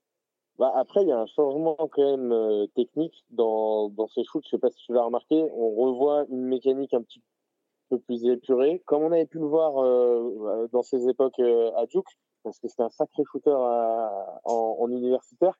On revoit un petit peu une mécanique un peu plus épurée. Moi, je trouve j'ai trouvé ce changement par rapport à l'année dernière notamment et par rapport au premier match avec les Pels. Alors, je sais pas si c'est uniquement de la confiance ou si ça a été bossé un petit peu à l'entraînement, mais je trouve son shoot différent. Je sais pas ce que tu en penses. Euh, bah, je pense que surtout aussi la pression qui s'enlève, parce que bah, déjà, il jouait à Los Angeles, c'est pas rien. Après, l'année dernière, il jouait avec euh, Brown, c'est encore moins rien. Alors que là, il arrive dans un environnement un peu plus calme, même s'il y a eu un peu le battage médiatique autour de Zion. Et de toute façon, on a vu aussi quand même une différence entre la pré-saison, où on parlait beaucoup de Zion, et quand il s'est blessé, où il a pu se relâcher et vraiment jouer son jeu. Donc, euh, à mon avis, il y a plusieurs facteurs qui expliquent son shoot pour l'instant, il le prend avec une grosse confiance. Je voulais justement avoir cette petite transition maintenant sur, euh, sur le, le père Alvin Gentry. 10 défaites de suite, tu le disais, c'est une des plus mauvaises euh, séries de l'histoire euh, des Pels. Je crois que ça fait 4 ou 5 fois que vous avez connu ça. Et surtout, cette série que vous avez, que, que j'ai notée, je crois que c'était hier ou avant-hier, en termes de défense, ça fait 50 matchs d'affilée que vous encaissez au moins 100 points. ça pique un peu quand tu, quand tu l'entends comme ça. de visu, elle est belle. C'est, ça pique, sachant que là, si on, on, perd ce soir, il me semble qu'on fait le record de défaites de suite euh, de la franchise. Bon, à voir, c'est contre les Sixers, donc bon, ça devrait aller. Hein, ils sont juste dans le 5 à l'Est. Mais ouais, côté défense, c'est vraiment une grosse, grosse déception, sachant qu'on avait pris euh, un gourou de la défense. Euh, donc c'est Jeff, désolé du, du nom, mais c'est Delic qui, qui officiait en tant qu'assistant aux Rockets. Donc, sachant qu'avec lui, les Rockets, il y a deux ans, ils étaient dans la, c'était la meilleure défense, il me semble. Ouais, c'est ça. Il y a deux ans, c'était la meilleure défense de la ligue. C'est ça. Donc, euh, avec euh, cette recrue, on s'est dit c'est bon, on va commencer à défendre comme des chiens. On va passer un niveau. Et en plus, Gentry va nous faire passer un niveau en attaque. Et pour l'instant, on voit pas trop ce qu'il apporte, effectivement tout ça nuancé avec, euh, avec l'effectif qui est très, très jeune, très inexpérimenté. Donc, euh, est-ce que ça joue ou est-ce que c'est le message de Gentry qui passe plus? Est-ce qu'il a perdu son équipe Pour l'instant, euh, c'est pas encore clair, même si on commence à avoir des signes d'effectivement où on se pose la question. Ouais, sur sa, dernière conférence, là, notamment, tu as vu le. Enfin, sur sa dernière conférence, il a, il a découpé, il a découpillé complètement le, l'effectif. Il a vraiment parlé de, du manque de communication, que ce soit sur le parquet ou en dehors. Dans l'avion. Il, a dit, hein, il a dit, je le cite, ouais, c'est l'équipe la plus calme que j'ai eu à cocher de ma carrière. Et bah ça, je pense que ça se ressent sur le, sur le parquet où on se bat pas, pas euh, pendant 48 minutes, où euh, on fait des erreurs mais complètement idiotes, niveau vraiment euh, niveau euh, poussin où on perd des balles sur remise en jeu, sur des trucs qu'on ne devrait pas faire. Donc, sa communication, je pense qu'elle était aussi. Il y avait beaucoup de frustration, mais il ne doit pas avoir. Euh, il doit pas forcément ajouter beaucoup. Comme ça, c'est risqué. tu as raison de le dire parce que pour les, pour les remises en jeu, euh, c'est une stat qu'on a vue sur NBA Stat US. Euh, sur les remises en jeu, les Pelicans, ça fait 13 matchs d'affilée que vous perdez au moins un ballon sur une remise en jeu. Et euh, c'est le c'est le co-record de l'histoire avec Boston en 76. quand même pas mal ça. Ça picote. au moins on fait des, des saisons euh, avec des records quoi. On est de à, faire, à égaler ou dépasser Michael Jordan. bon. Et c'est ouais, c'est compliqué et je pense que ça a beaucoup à voir avec un effectif très jeune. Il faut savoir qu'on a neuf joueurs en, dessous euh, 25 ans, neuf joueurs qui ont maximum euh, trois ou quatre saisons dans les pattes. Forcément. Euh, et... puis tu as eu beaucoup de mouvements aussi, hein, même s'il y a des joueurs qui se connaissent, notamment avec le package qui est arrivé de d'LA, tu as eu énormément de mouvements. faut peut-être laisser un petit peu de temps. Tu as ton joueur censé être ton joueur majeur malgré son, son statut de rookie qui est absent. Donc euh, il n'y a, pas, y a pas péril en la demeure. Exactement. C'est pour ça que moi, je prends à chaque fois la patience. Forcément, euh, avec les dix défaites, j'ai beaucoup de messages qui me disent bah non, il faut virer Gentry, il faut changer l'équipe, il faut faire des trades.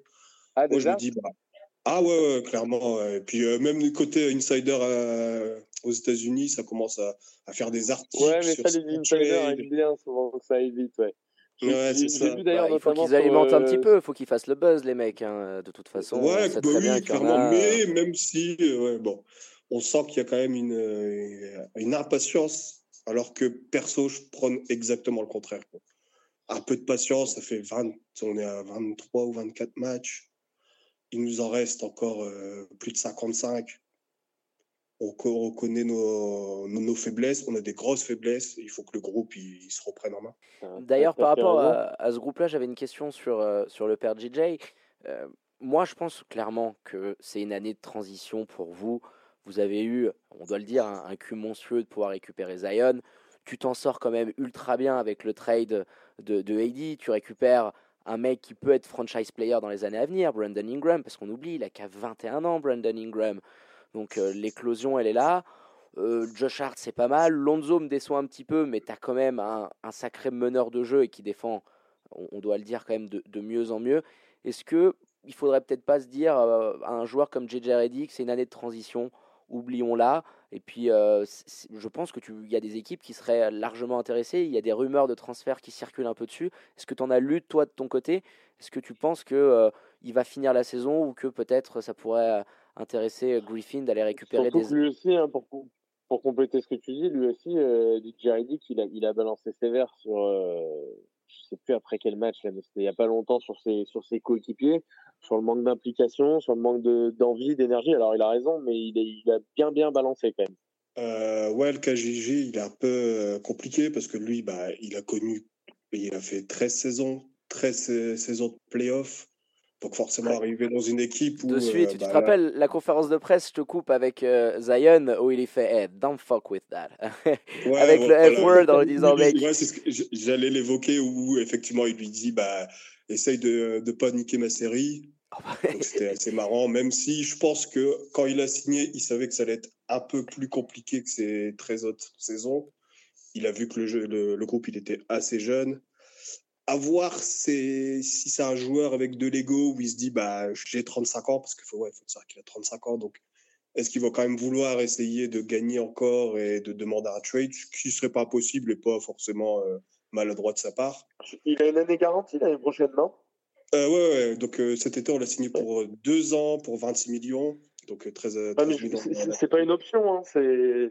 Ah non, non, non, c'est, les, les deux ans Ouais, sont, sont garantis. Il n'y a pas de, de- d'option de team option ou de player option. Ouais, attends, il y a du monde qui chercherait un sniper comme ça. euh, Je me dis qu'une équipe qui veut, euh, qui veut aller chercher une bague, euh, elle te propose du tour de draft, peut-être un joueur à. Voilà, de toute façon, vous allez finir dans le bas. La conférence Ouest est tellement folle. De te dire, écoute, quitte à faire une transition, euh, il y a une belle draft qui va encore arriver aussi cette année. Euh, T'es bien parti pour aller encore récupérer un pic. Bon, bah autant la faire jusqu'au bout. euh, il faut leur donner du temps, euh, mais c'est une optique, je pense. Qui, Après, tu as une équipe très jeune et c'est ton seul trentenaire. hein. Tu as peut-être Joe, Joe Holiday qui doit pas être loin, mais c'est, il me semble que c'est le seul trentenaire. hein, J'en vois pas d'autres. Derek Favors, il a pas 30 ans. C'est, vraiment le seul patron, le seul papa, pardon. Euh, ouais, il y a lui et Moore qui a 30 ans aussi. Et, Ah, mais- Moore, t'as raison. Putain. Ouais.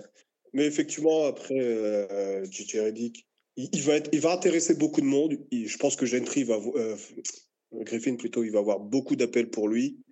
Mais est-ce que tu veux vraiment récupérer des assets comme des jeunes joueurs dans une équipe où tu en as déjà énormément? Je Ouais. sais pas. Faut à, à voir. Mais je pense pas que le but là, c'est vraiment de récupérer encore plus de jeunes, sachant qu'on aura notre euh, pic de draft. On en a récupéré encore beaucoup dans le futur.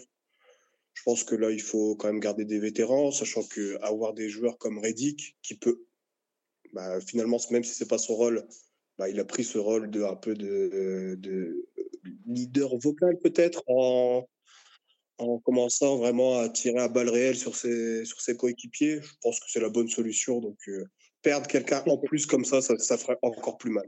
Et puis, on va te poser une question qu'on pose euh, régulièrement, parce que c'est vrai que en 2020, la free agency, elle sera démunie de, alors pas de bons joueurs, parce que ce serait trop dur pour des, pour des gars comme euh, Dennis Drummond, par exemple, Mais si jamais Anthony Davis euh, prend son option, euh, de toute manière, je le vois pas bien revenir en 2020 euh, après avoir décliné sa player option chez les Lakers. Le- le- ce, ce serait un, ce serait un coup monté magnifique. Ah, magnifique. Le, le- le complot du venir, siècle. Alors là, personne l'aurait vu venir. Que- Même que Wild n'aurait pas, l'aurait anticipé celle-là. Là, ça serait énorme et je crois que les fans, euh, là, là, on deviendrait fou. là. Non, mais alors en 2020, donc normalement, il n'y aura pas pour vous, en tout cas, de, de joueurs, euh, disons, qui peuvent te changer, te faire passer d'une équipe euh, de bas de classement à une équipe de playoff, voire à une équipe de contender directement. En revanche, en 2021, il y en aura à l'appel. Est-ce que euh, pour vous, tu vois un objectif comme ça? Je rappelle qu'en 2021, euh, vous aurez uniquement, si jamais il prend son option à 27 millions, je pense qu'il le fera, euh, Drew Holiday sous contrat, Zion Williamson dans sa troisième année de contrat rookie, idem pour Jackson Hayes et pour euh, Alexander Walker. Alors, il y aura sans doute la prolongation de, de Brandon Ingram. Est-ce que, ou celle de Lonzo Ball, pour l'instant, il faudra voir ce qu'il donne, parce que pour l'instant, je ne suis pas sûr que, que ce soit d'actualité. Mais est-ce que euh, toi, tu vois un objectif euh, sur ce free agency 2021, un plan? Est-ce que c'est est-ce que c'est là que tu vois un petit peu les, bah voilà, les, les Pels revenir à un niveau euh, plus décent Euh, 2021, je pense que ça sera encore un peu trop tôt. Après, ça, ça va aussi dépendre de, bah, du cas Zalion Williamson. Il y a beaucoup de trucs qui gravitent autour de lui. Est-ce que, comme beaucoup disent, est-ce que ça va être un injury prone? Est-ce qu'il va exploser? On l'a vu un peu en pré-saison où il a, fait, il a commencé à prendre vraiment beaucoup de, de place. Et on a un peu vu son potentiel. Est-ce qu'il va pouvoir l'exploiter à- au maximum? Est-ce qu'il va être encore euh, est-ce qu'on va lui couper encore les ailes? À voir. Euh, après, effectivement, il n'y a plus trop de joueurs en contrat, mais déjà, ceux qu'on a eu à, la- place de Davis, je pense qu'on va essayer de tout faire pour les garder. Ingram, il aura son gros contrat. Ball, euh, euh, c'est un peu plus compliqué, je pense, vu le début de saison, mais euh, bon. Éventuellement une prolongation, mais c'est vrai qu'un gros contrat à l'heure actuelle. Bah, attends, Lonzo, vous pouvez pas le prolonger à la fin de la saison, c'est ça, non? C'est- Euh, si, si. il Ouais, euh, écoute. Lonzo, je pense qu'il il doit s'adapter. C'est quand même un, un- un sacré joueur de qualité qui, en plus, je pense, avec le profil de ceux que tu as à côté, peut arriver à faire le chef d'orchestre et pas forcément à vouloir scorer. C'est vraiment l'organisateur. et Il peut être pas mal avec les joueurs de mecs que vous avez. S'il te fait une saison comme il fait, mais tu sais que le potentiel il est là, euh, moi je suis les Pels, je, le je lui fais signer un contrat en fin de saison, mais pas au montant où il peut espérer. Tu le signes autour des allez, 15, à, 15 à 23 millions en fonction de comment tu le négocies. Je pense que c'est honnête vu, ce qui se paye aujourd'hui euh, pour un Lonzo et, tu, au moins tu te le gardes euh, sur du long terme. Ouais, mais est-ce que Lonzo lui-même, il accepterait d'être payé au rabais parce qu'il a fait une saison à peu près moyenne? Je pense pas. Je pense que c'est quelqu'un qui a beaucoup de confiance en lui. Vu son body language, pour l'instant, à mon avis, il n'est pas encore à l'aise dans son rôle, à l'aise avec euh, l'équipe, peut-être pas à l'aise avec la ville. Donc je ne vois pas se dire, ouais, bon, je prends un contrat un peu moins et au moins je suis sécurisé. Après, ça peut dépendre le projet qui lui est vendu, mais quand tu vois euh, Zion, euh, il est jeune aussi, Brandon Ingram, il peut peut-être euh, se dire il y a quelque chose qui peut être sympa euh, dans les 2-3 années à venir. Donc, euh, est-ce que je me. Je vais aller tester le, marché, euh, et puis t'es pas à l'abri d'une blessure. euh, alors tu peux peut-être exploser, mais tu peux aussi avoir derrière le, le contre-coup. Donc euh, ça va être intéressant là, comment le, le père Griffin il va arriver à gérer la, la gestion du cas Lonzo, euh, maintenant qu'en plus euh, le, père Lavar, on, on l'entend plus. Je ne sais pas comment il va la, il va la gérer, cette, négociation, euh, le Lonzo. Mais ça va être intéressant de le voir cet été. De toute façon, forcément, Griffin, il va lui proposer quelque chose. Comme il a proposé quelque chose à Ingram, et Ingram, il a parié sur lui, et il a bien fait parce que là, il va avoir beaucoup plus cet été. À voir il va avoir, euh, il va se dire aussi, bah, parce qu'il finalement, il a aucun intérêt euh, à accepter euh, une prolongation cette saison, à part s'il croit pas en lui. Pour finir, moi j'aime bien toujours, euh, toujours demander, tu sais, un petit. euh, savoir comment déjà t'es tombé amoureux de. C'est ce de que j'allais demander. Florian, donc euh, parfait. bah, c'est Voilà. ça. et, puis, euh, et puis, tu nous donnes un petit 5 majeur all-time des, des Pelicans. euh, pour- pour toi, voilà, c'est toujours assez personnel, mais tu peux nous donner voilà, ton, ton all-time starting five et puis, euh, Et puis, savoir comment tu es tombé amoureux de cette franchise. Vas-y, Luc. bah, moi, ça a commencé avec Chris Paul, comme beaucoup, je pense. Chris Paul, donc un meneur avec un gros jeu spectaculaire, gros passeur, gros défenseur. Donc forcément tout ce que j'aime. Et après, c'est ça continue avec un voyage à la Nouvelle-Orléans. Donc c'est passé d'abord par un joueur, après par la, ville en elle-même, où j'ai pu un peu voir un match en plus là-bas. Et l'ambiance complètement dingue, malgré les trois spectateurs là-bas. Et je suis tombé amoureux. Et depuis, j'ai plus lâché euh, les, les, pelles. Donc ça fait maintenant 10, ça fait 12 ans. Ouais, 12 belles saisons, hein, ça, ça, commence à faire. C'est ça, donc avec des playoffs, avec un Chris Paul monumental contre les Lakers en 2011. quoi, j'étais marié à vie avec cette équipe et ce joueur. Et bah, mon sac majeur, euh, bah, sachant que faut pas oublier que c'est une franchise assez jeune, on a perdu euh, beaucoup, beaucoup de palmarès avec tout ce qui est déménagement. Elle a que, mine de rien, 17 ans. Donc, forcément, Chris Paul, bien sûr. Euh, euh Holiday, la base Jrue Holiday.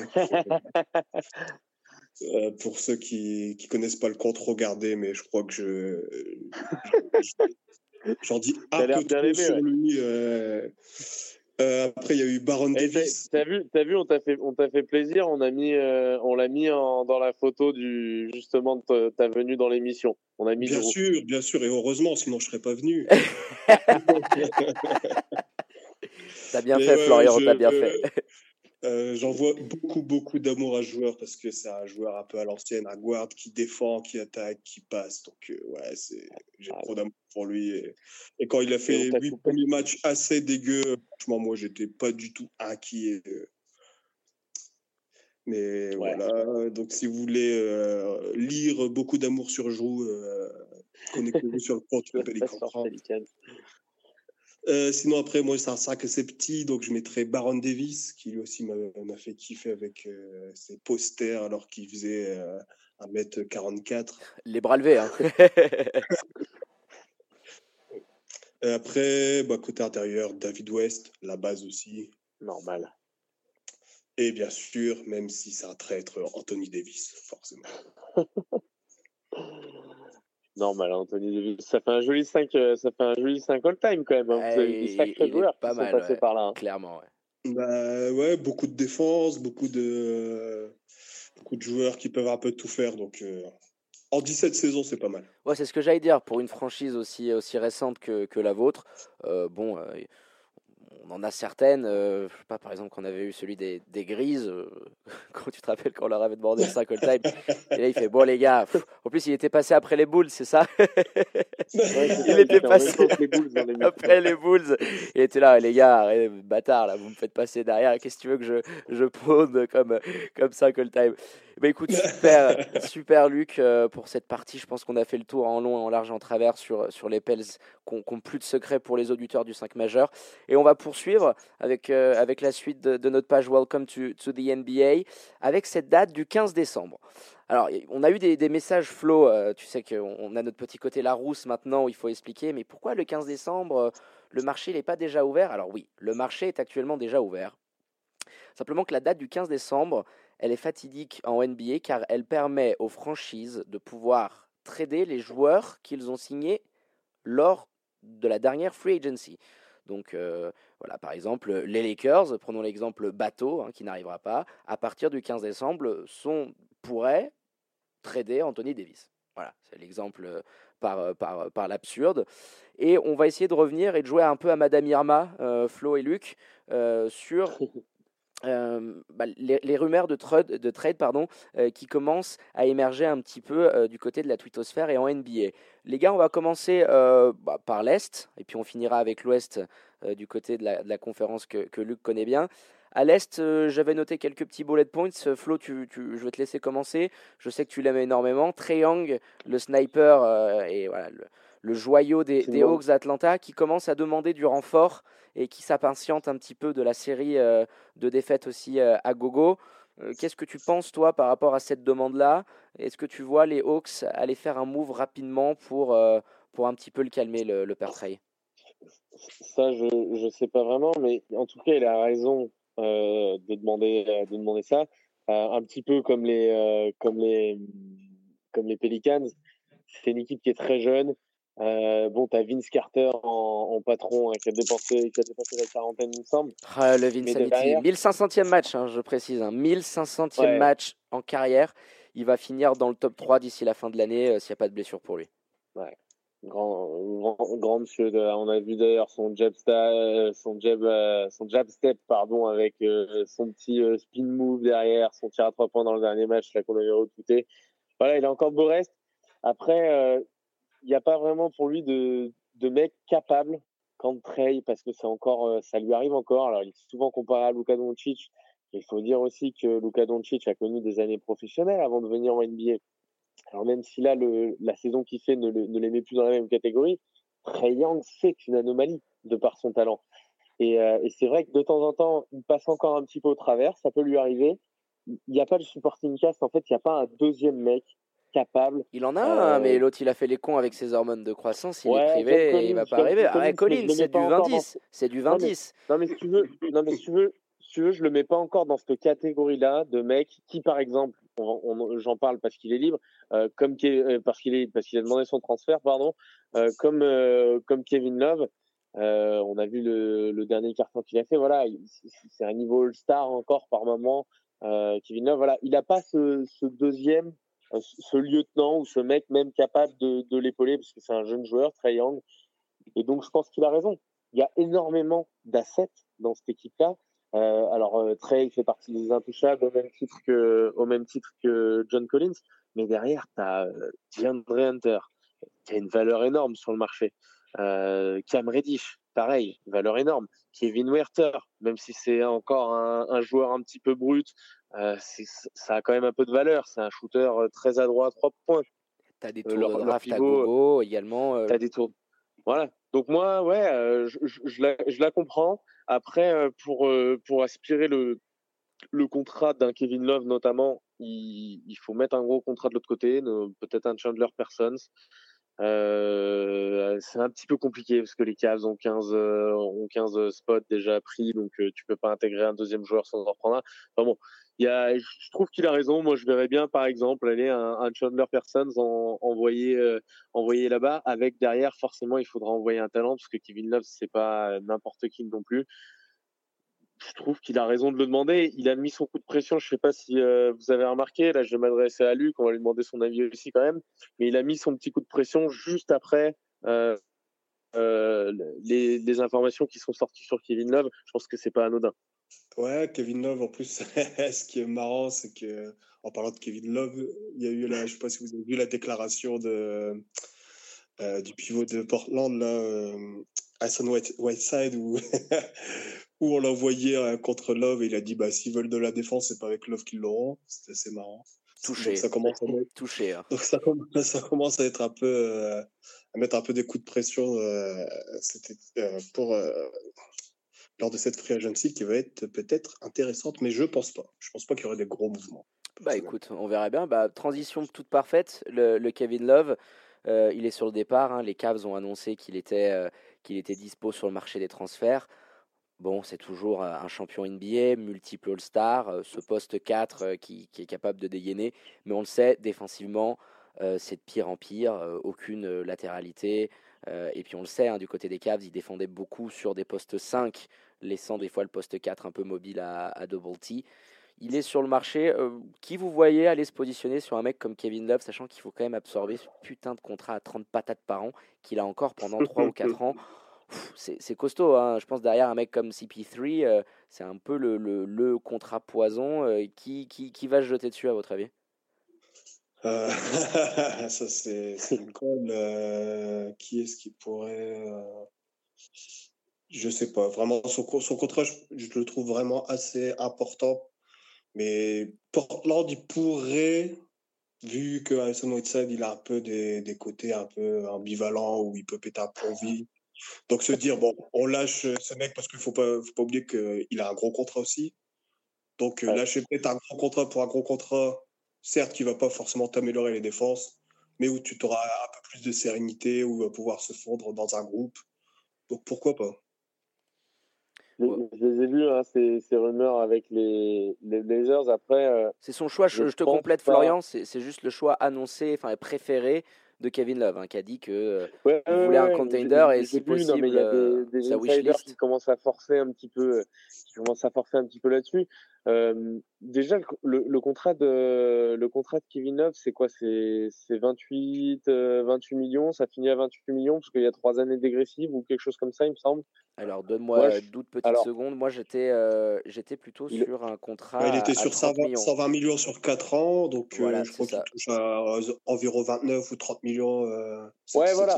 Il est à 29 Il a- millions là, ça va monter à 31 millions et ensuite ça redescend un petit peu. C'est dégressif euh, sur, sur, la, Sur la à partir année de la troisième année. Ouais. La 2 et Ouais. 3 c'est le même montant et il finit à 28. Donc, euh, tu vois, à, à 31 ans, 30, 31 ans, il me semble qu'il a. Euh, ouais, Kevin Love c'est il me semble- il me 31 semble ans, ouais, c'est sa 11e Donc, année ça va être NBA. Ça va être jusqu'à ses 34 ans. Je pense qu'il y a des équipes qui pourront encore prendre un peu le risque. Je pense pas que ça va être un contrat à la Chris, dans la dimension d'un contrat à la Chris Paul. Quand même, faut, faut garder un petit peu les, les proportions. C'est un, joueur qui est, euh, qui est intéressant. Il fait une belle saison d'un point de vue individuel. Après, ce que, je disais, il y a, beaucoup de- d'insiders qui justement euh, reviennent là-dessus sur Portland depuis qu'il y a eu ces déclarations via son, agent. Mais euh, je vois mal les Cavs avec le bordel qu'ils ont en ce moment avec la fronde justement euh, le départ de Kevin Love fait partie de, tous ces soucis un petit peu euh, aller récupérer un mec euh, comme Whiteside Ça serait- ça Après Whiteside est dans sa dernière année de contrat si je me trompe pas. Ah non Non, il a oui, une oui, player. oui, il il a dans pas sa une player? Non mais euh, eh, si en plus il a une player option mais même sans ça je veux dire c'est suicidaire de mettre un mec comme ça dans un vestiaire qui est déjà pas pas pas sain euh, est dans, dans la relation avec l'entraîneur Non, non, autant pour moi, il n'y a pas de player. Il sera euh, free agent Ouais, ouais, à, la fin Non, de l'année. ce Donc ça peut être aussi une manière de dire, euh, bah tu, tu clean 30 Non, millions de cap space. euh, Ouais, je, je- moi je les vois pas faire ça clairement parce que ils ont quand même envie de d'apprendre à leur jeunesse à un petit peu euh, gagner des matchs. C'est le discours du, de leur front office. Si tu te mets un, un- franchement un, un Hassan Whiteside avec les jeunes, c'est c'est une horreur. hein. Ce mec, tu disais, il est un petit peu euh, d'humeur changeante et tout. Il, il est il est complètement chelou quoi. Faut, dire les choses comme elles sont. Donc euh, de Ouais, t'enlever un tu mec fait 3 mois. Donc 3 mois de. Ouais, ouais, tu leur apportes trois mois, mais je suis pas sûr qu'ils vont aller se, se mettre là-dedans. Ou alors, faudrait que ce soit accompagné d'un d'un jeune joueur D'un petit Anthony Euh, Simons. côté- Moi j'aime bien. hein. côté. Ouais, j'allais dire un petit peu mieux côté euh, côté Blazers. euh, Il y a comment il s'appelle euh, leur Kanté, N'Golo N'Golo Kanté. Euh, non, leur euh, pardon, leur euh, leur ailier là. Comment il s'appelle leur ailier qui sont allés choper à la draft? C'est petit peu Simmons. de mal en début de saison. Non, côté Blazers, putain merde, j'arrive plus à le, Euh, à le retrouver. Alors attends. Je Blazers, je, suite. je- je l'ai les Roadsters sous les yeux. Euh, pop, pop, pop, qui sont allés récupérer? Euh, Il y a le petit, Fran- y a le petit Jalen Horde. Nazir Little, tu veux dire? Nazir Little, voilà. Mais je pense Mm. que Nazir Little, depuis, depuis la blessure de, de Romeo, de là, qui s'est pété, je crois, au tendon d'Achille, c'est compliqué à intégrer euh, parce qu'ils en ont besoin. Donc, euh, je vois pas les Blazers, moi. Euh, est-ce que, est-ce que les Celtics, allez, moi, si je mets un, si je mets un billet, je mets peut-être les Celtics. bah, Ils sont à la recherche d'un big guy. Ils sont vraiment dans un vide terrible à, à l'intérieur. Euh, Ouais, pourquoi pas. Je mets peut-être eux, je mets peut-être eux, euh, éventuellement, euh, je sais pas, et si euh, Danny Ainge, il, va pas perdre un peu patience avec les blessures à répétition de, de Gordon Hayward depuis son retour. On a vu par le passé, hein, euh, alors avec euh, notamment avec euh, Haïti que Il fait pas dans le sentimental, le père Dany. il hein. fait pas dans le sens Ouais, voilà, exactement. Donc euh, moi je vais aller, je mets une pièce sur les Celtics. Et David, toi, alors? Portland, Celtics et Je sais pas, moi, je... les Blazers me paraissent la belle option. Ils en auraient besoin. Tu, tu peux jouer même small ball, small ball avec Melo à côté. Puis tu as des mecs qui, qui, qui, qui, qui connaissent ce niveau-là. Je veux dire, au bout d'un moment, Portland, ils doivent essayer de changer quelque chose, peut-être d'amener euh, des, des gars à côté de, de, de, de Lillard et de McCollum qui aient cette expérience-là, qui, qui vont montrer les coronesses euh, quand ils vont arriver dans, dans, dans les matchs décisifs en playoff. Donc, euh, ouais, Portland, parce que du coup, tu, tu- tu récupères Whiteside, même si c'est le marasme, à la fin de l'année, tu le signes pas, tu clean 30, plus de 30 millions. Donc c'est vraiment pas mal.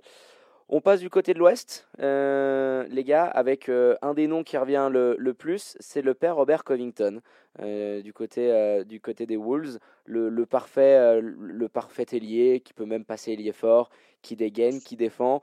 On l'annonce un petit peu partout, les Rockets sont dessus même du côté de Portland, hein, on, en parlait. Ouais, Portland, les Mavs. Exactement. Tiens, Luc, t'en, penses quoi, toi, personnellement, du joueur Et tu penses qu'il, va bouger des Wolves ou euh, et quelle, équipe tu verrais se positionner sur lui?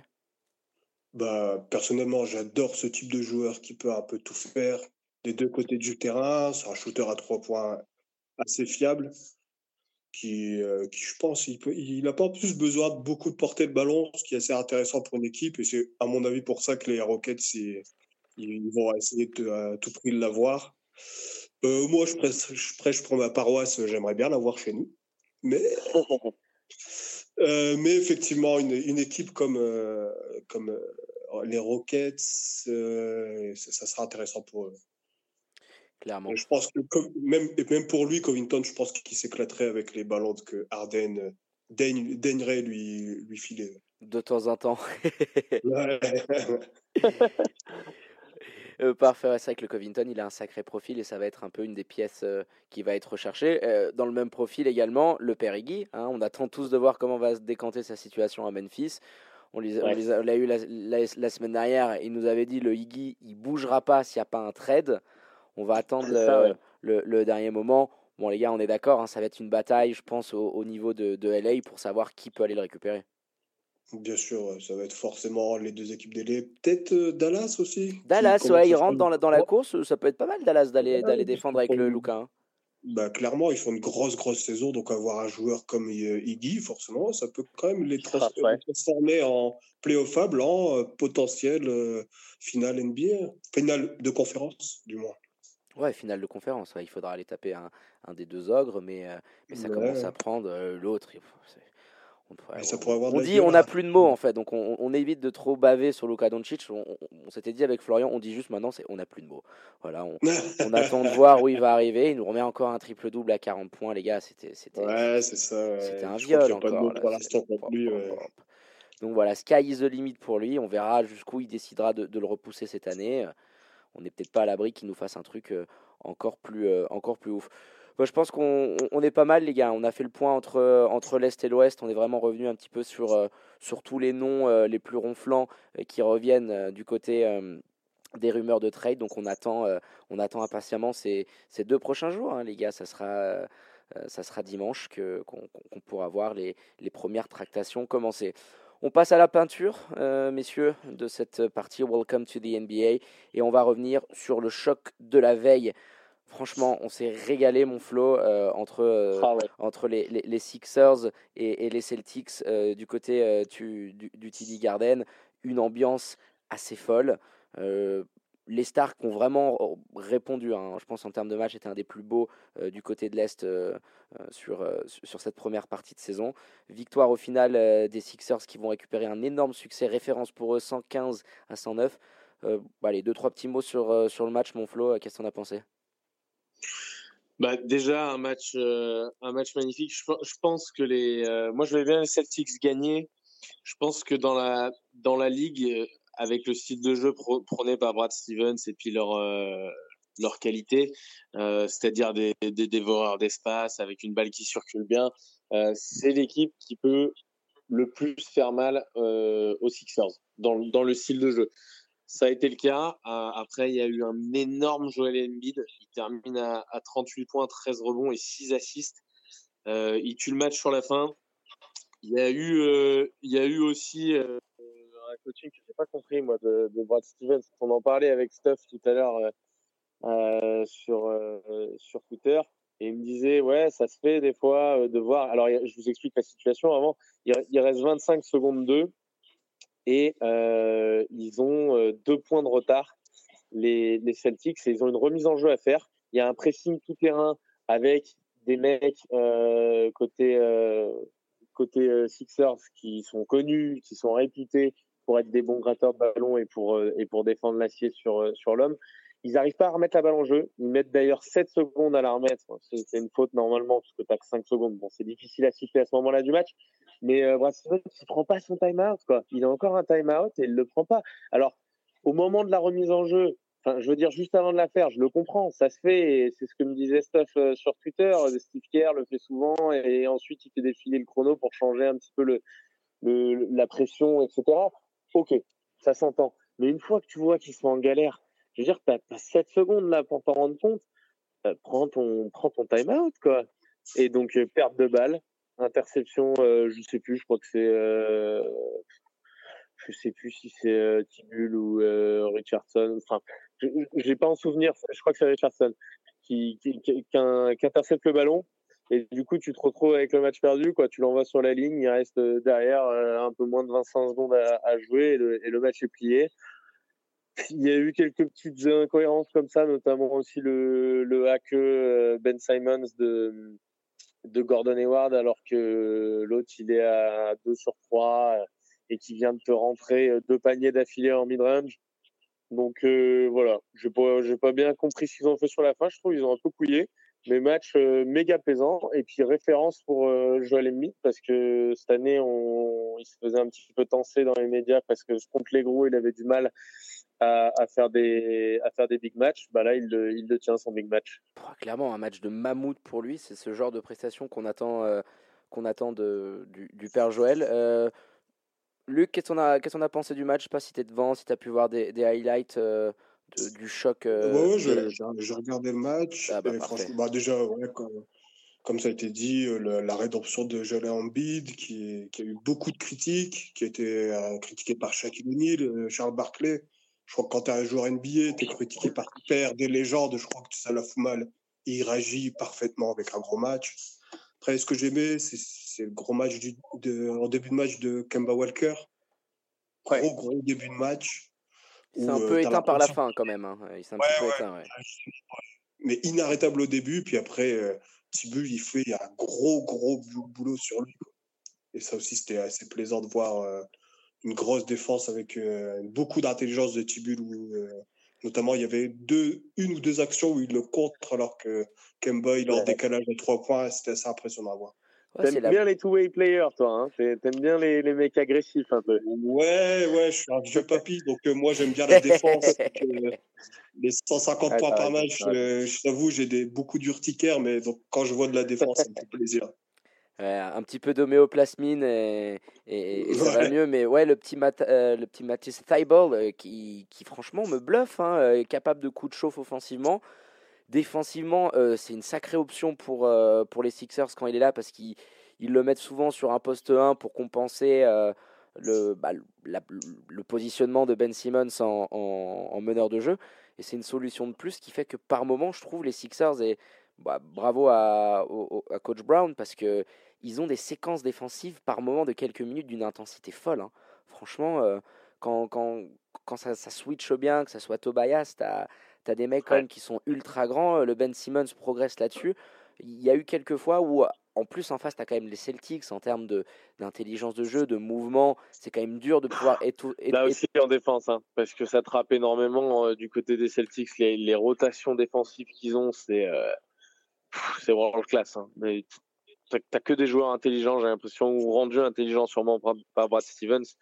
Mais défensivement, c'est aussi une sacrée équipe quand, en face il y a des quand en face il y a des gros scores les les, Celtics.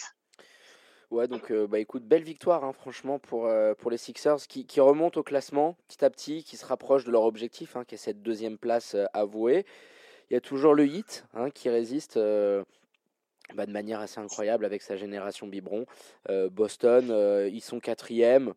Voilà, ils, sont là où ils sont. Euh, peut-être que Miami va au bout d'un moment marquer le coup, mais on, on a quand même les cadors de l'Est qui, qui sont là. On en avait parlé la, la semaine dernière, Flo, justement, que cette conférence, ouais. elle, est déjà, elle est déjà figée. Puis toi, tu voyais, tu voyais peut-être, euh, tu disais, euh, Détroit, non, Washington, ils ont complètement coulé.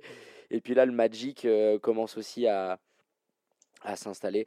Donc, euh, on, incroyable, incroyable match du côté d'Italy Garden. On, vous invite à le regarder, à regarder des highlights parce que ça faisait vraiment plaisir euh, de de, de voir tous ces choix tactiques euh, en fin de match, les options prises d'un côté et de l'autre. Bah écoutez les gars, je pense qu'on a fait le tour là sur notre partie Welcome to the NBA. Euh, on a fini avec la peinture et puis on va passer à la, à la phase finale de l'émission les gars, la dernière partie, l'overtime du 5 majeur avec le quiz concocté par Bibi. Alors, euh, dernièrement, on part que sur du Game 7. Alors, euh, Florian Luc, vous avez la pression, les gars. La semaine dernière, ça s'est euh, entre-déchiré. euh, c'était, euh, c'était assez fou. On a fini sur un Jukes. Ils, ils, en pouvaient plus, Grise et, et, et Bulls. C'est les Bulls hein, qui l'ont emporté. Alors, format de Ah, match c'est Bulls NBA. qui l'a emporté sur le Jukes Exactement, ouais, sur le Jukes. C'était, c'était assez dingue. Qui a- euh, Si, qui a joué au aussi. Et ouais, bah, j'avais pris un joueur qui était passé par les, par les deux équipes, euh, si tu veux, et c'était euh, le Game 7, la dernière question. Ouais. Donc, le format est le suivant. On part sur une série NBA, les gars. D'un côté, on a les Pels. De l'autre, avec Luc, les Warriors, avec Florian. On est sur un premier tour euh, de playoff. allez, on va se dire 2024, 2025. C'est pas pour tout de suite. on va. Forcément, Florian, vu que c'est toi qui anime l'émission et que tu me l'as jamais donné, tu n'auras pas l'avantage du terrain sur cette rencontre. Salopard. le retour de bâton, hein, tu me l'as jamais donné, il n'y a pas de raison que, que je fasse une question euh, pour vous départager. Donc Luc, tu auras l'avantage du terrain. On va partir sur deux questions spéciales Pels, et ensuite, euh, chaque, euh, qui- chacun de- d'entre vous, quand, quand il aura l'avantage du terrain, aura une question sur, son, sur sa franchise préférée. Deux types de questions. On va commencer avec la première. Qui suis-je? Je vous donne une description des éléments un petit peu dans le désordre. Vous devez me retrouver le joueur en question. Vous êtes prêts? Luc? Flo? Vas-y. Ok. J'ai actuellement 39 ans. J'ai été drafté en 2003. J'ai joué au poste d'ailier fort. Je suis notamment passé par l'université de Xavier. J'ai été double champion NBA L'université? de Xavier. Double champion NBA. Je suis également double fois All-Star. On m'a connu de par mes positions et notamment par le fait que j'ai souvent protesté pendant l'hymne américain en reculant de plusieurs dizaines de centimètres pour montrer mon attachement à la communauté euh, afro-américaine. J'ai été drafté en 2003, je vous le disais, par à l'époque les Hornets de la Nouvelle-Orléans. David West. Oui, qui c'est qui l'a eu? C'est Flo. Ouh, costaud le David West. Excellent les gars, on, fi- on part avec 1-0 pour le Florian. On Putain, je poursuit. me rappelais pas de, de son de ses reculs sur le sur l'hymne américain. Ouais, pareil.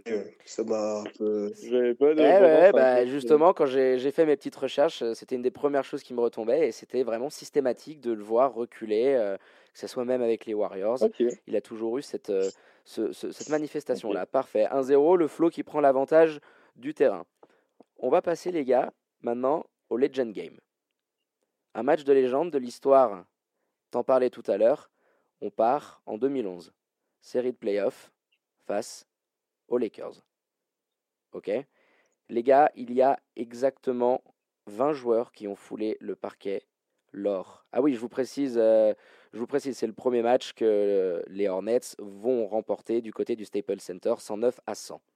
Je veux les 20 joueurs qui ont foulé le parquet ce soir-là. Vous devez m'en donner un à la suite. Chaque réponse est éliminatoire. On est sur euh, de la mort subite.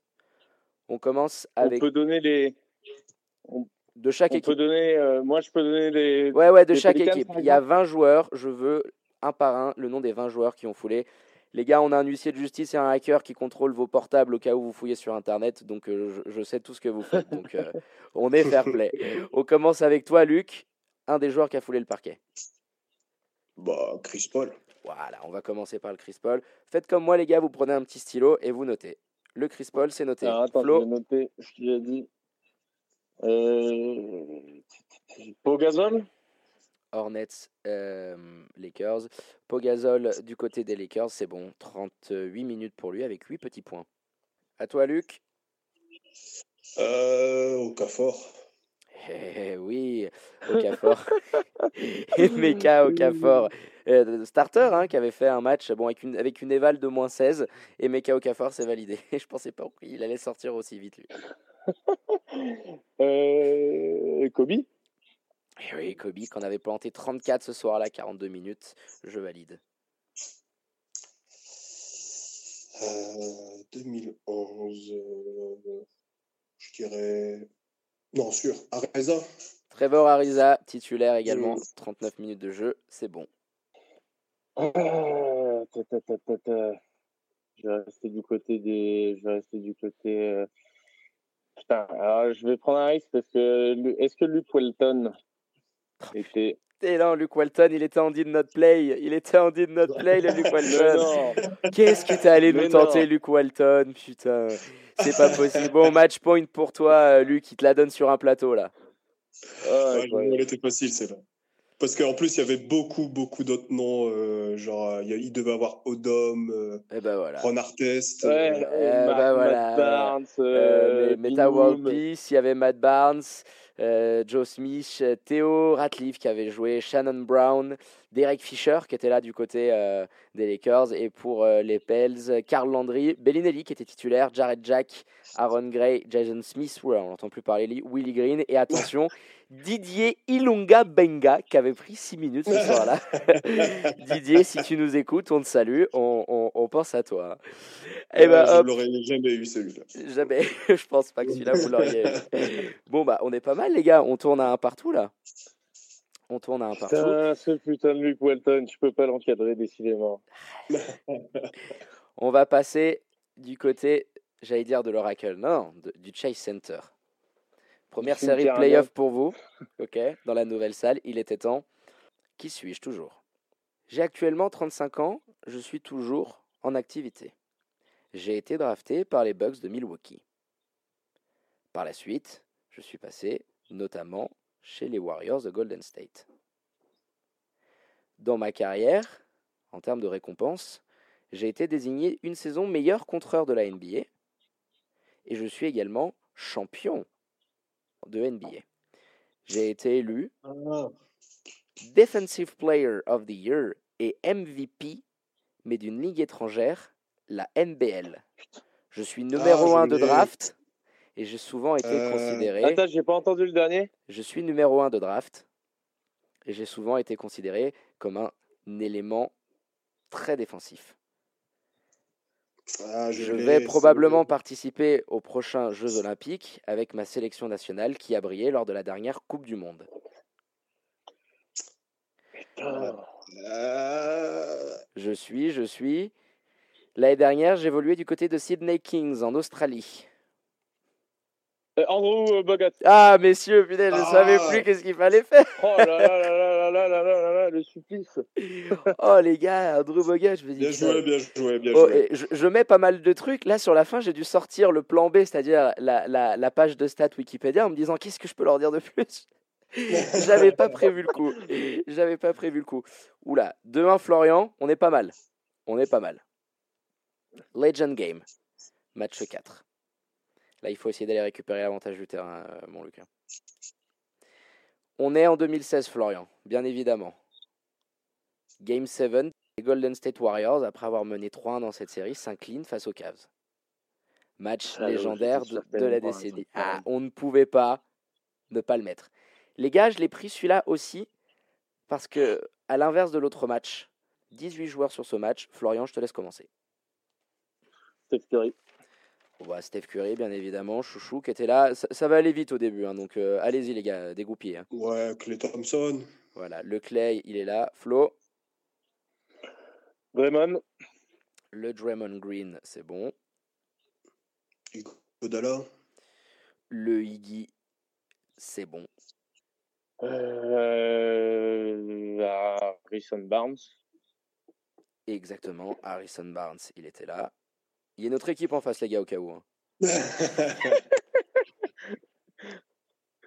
euh, Livingston. Sean Livingstone, je valide. On a, on on a dit les Browns ou pas? Non, vous avez dit aucun joueur des Cavs. Vous avez dit aucun joueur des. Cavs. Bon, mon LBJ, c'est validé. Euh... Bah, euh, Bogut, non? Oula, le risque? Bah non, je pense que bah non, il était champion NBA l'année d'avant, donc euh, il devait jouer. non? Et non, les gars, il joue pas sur Et ce non, match, Andrew Bogut. Je- Il joue pas, il est pété, pété, il est pété sur cette finale. Ouais. C'est Festus Ezeli qui commence. game, euh, fort. C'est Festus Ezeli qui commence. Oh, les gars, vous- vous- je pensais que vous alliez me pousser le vice jusqu'à la fin. Donc, du coup, mon flow, t'as une balle de match. Kevin Love, on avait. T'as t'as- t'as pris un risque là. Kyrie, Ah. ouais, ouais, il y avait, il y avait du Kevin Love. Là où j'aurais voulu vous battre, c'était sur euh, les 9 minutes de Varejao, de Maurice Pites et de Leandro Barbosa, qui était pas mal. Le Festus Ezeli aussi. Et du côté euh, Ouais. des Cavs, Mo Williams avait pris 4 minutes. Il fallait sortir, le Mo Williams. Messieurs, on, on- on arrive euh, au match qui commence à peser là. On est à 3-1 là. On est à 3-1, ça sent la de match. Balle de match et on, a, et on retourne euh, du côté euh, de, de la Nouvelle-Orléans. Allez, il va falloir la sortir celle-là, elle est pour toi. J'ai actuellement 49 ans. Oula. Ça, on commence large. Ok. J'ai été drafté par les Hornets au début des années 92. Euh, au début des années 90 en 92. Voilà, boum. Alonso Morning. Vamos. Ouais, ouais. Eh, les trucs cadeaux. Elle était facile, les gars, celle-là. Il fallait un petit peu redonner du suspense, mon flow. Il fallait redonner du suspense. 3-2. Bien joué. Allez. Je vais, je vais pas encore euh, niquer un, un point free. C'est pas possible. Allez, messieurs, hop. J'ai- Je, je ne suis plus en activité. J'étais un ailier américain qui a été drafté par les Golden State Warriors. J'y ai passé la grande majorité de ma carrière avant de finir du côté de l'Indiana et de revenir pour une dernière saison du côté de la baie. J'ai un palmarès assez conséquent. J'ai été notamment first team All NBA. Euh, Chris Mullin.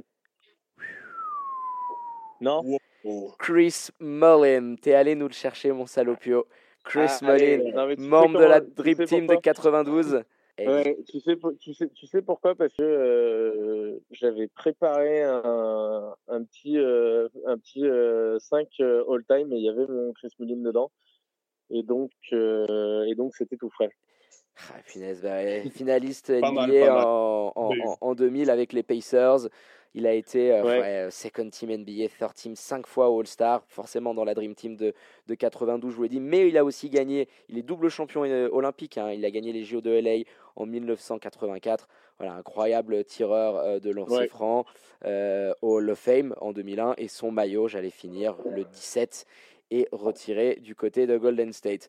Victoire, messieurs. ouais, il y a eu d'ailleurs, Bien euh, joué. il y a eu un- d'ailleurs joli, euh, un joli article, je sais plus comment il s'appelle, c'est le journaliste qui est pote de d'Emar Dorezan, là souvent qui le- qui, euh, qui l'a un peu en interview pour qui pour parler de, de sa dépression notamment et de trucs un peu extra sportifs et, euh, et ils avaient parlé de, de Chris Mullin euh, qui a été qui était alcoolique qui a été alcoolique avant de euh, avant de briller de nouveau je crois que c'était euh, Don, Don Nilsson ou euh, il me semble que c'est que c'est lui le coach qui l'a qui l'a un petit peu sorti de tout ça il y a une, il y a une belle histoire et donc Ouais, vu ouais, un- il a eu beaucoup de problèmes euh, extra-sportifs, on le sait, il était revenu. Donc, Voilà. Voilà, un, talent assez, euh, assez incroyable, lui qui a, voilà, qui a fait trois petites saisons du côté des Pacers, mais sinon qui aura joué l'intégralité de sa carrière euh, du côté des Warriors. Quand même 19 points en, en moyenne en carrière. Euh, assez costaud pour lui. Bah écoutez les gars, magnifique quiz. Juste pour vous dire, j'avais le Baron Davis en, en, question 7. J'étais déçu parce qu'elle était parfaite, Baron Davis, pour les deux là. J'a- J'avais une dernière question, putain, vous me l'avez enlevé. C'est la première fois, Florian, bravo à toi, qu'un qu'un quiz du 5 majeur ne se. je, suis- rem- je suis sur un 100% Exactement, t'es sûr à 100%, ne se remporte, ne se remporte pas. bien joué Luc. Bravo mon Luc Bien et euh, bah écoute on arrive malheureusement à la fin de, de, de notre partie Welcome to the NBA et de l'émission également. On tient à remercier euh, chaleureusement Luc d'avoir débordé, d'avoir attendu avec nous et surtout de, de ton expertise autour des Pels et, de la beaucoup, ouais. Ligue. Euh, C'est vraiment un kiff d'avoir bah, des, des, des fans comme toi aussi passionnés dans notre émission. ouais. Merci, merci à vous. Très bien, chers auditrices, chers auditeurs, on arrive malheureusement à la fin de votre émission de basket préférée. On enchaîne avec les programmes du week-end sur Radio Tonic. N'oubliez pas demain matin les ados du Young Tonic euh, de 11 à midi. Avio Geek, votre show spécialisé, les geeks du samedi soir, ce sera demain de 20 à 21h. Et puis on a pour tous les goûts sur Radio Tonic, on invite les fans de reggae à se brancher à 20h dimanche soir pour Reggae Sunday, votre rendez-vous qui sent euh, bon la Jamaïque et qui sera animé par Sonia euh, et Manu. J'allais te remercier pour cette émission. Je voulais quand même que tu puisses dire au revoir à nos auditeurs quand même. Donc, bah, tout à fait. Non, mais j'ai même pas raccroché. En plus, je sais pas pourquoi. J'entendais plus le, le, micro devait coupé. J'en sais rien. J'entendais plus. Bah, écoute, euh, salut David. Merci, euh, merci pour ce petit quiz. Bon, et voilà. Le patron, le patron. Je vais, je vais me faire. Alors normalement, normalement, je devais, euh, je devais pas faire beaucoup de directs avec toi pendant ma, ma période de, de, voyage en Asie, mais je vais peut-être me venir en refaire un de temps en temps, laisser la chance au produit euh, de pouvoir battre le maître. Ah, exactement. Bah, écoute, on en connaît une qui va être euh, ravie. salut David, salut les amis. On, te salue. Un gros bisou à toi et profite bien de tes vacances. N'oubliez pas, chers auditeurs, ciao ciao, euh, que le podcast de l'émission sera disponible très rapidement. On vous invite à nous suivre sur les réseaux sociaux, at le 5 majeur, tout en lettres partagez, likez, euh, parlez-en autour de vous. Je vous laisse avec la douce voix de Geraldine Hunt, Can't Take This Feeling. Il ne me reste plus qu'à vous souhaiter une douce et bonne nuit sur les ondes de Radio Tonique. Rendez-vous vendredi prochain, même heure, dans le 5 majeur, l'émission qui dit tout haut ce que le monde du basket pense tout bas. À ciao, bonsoir.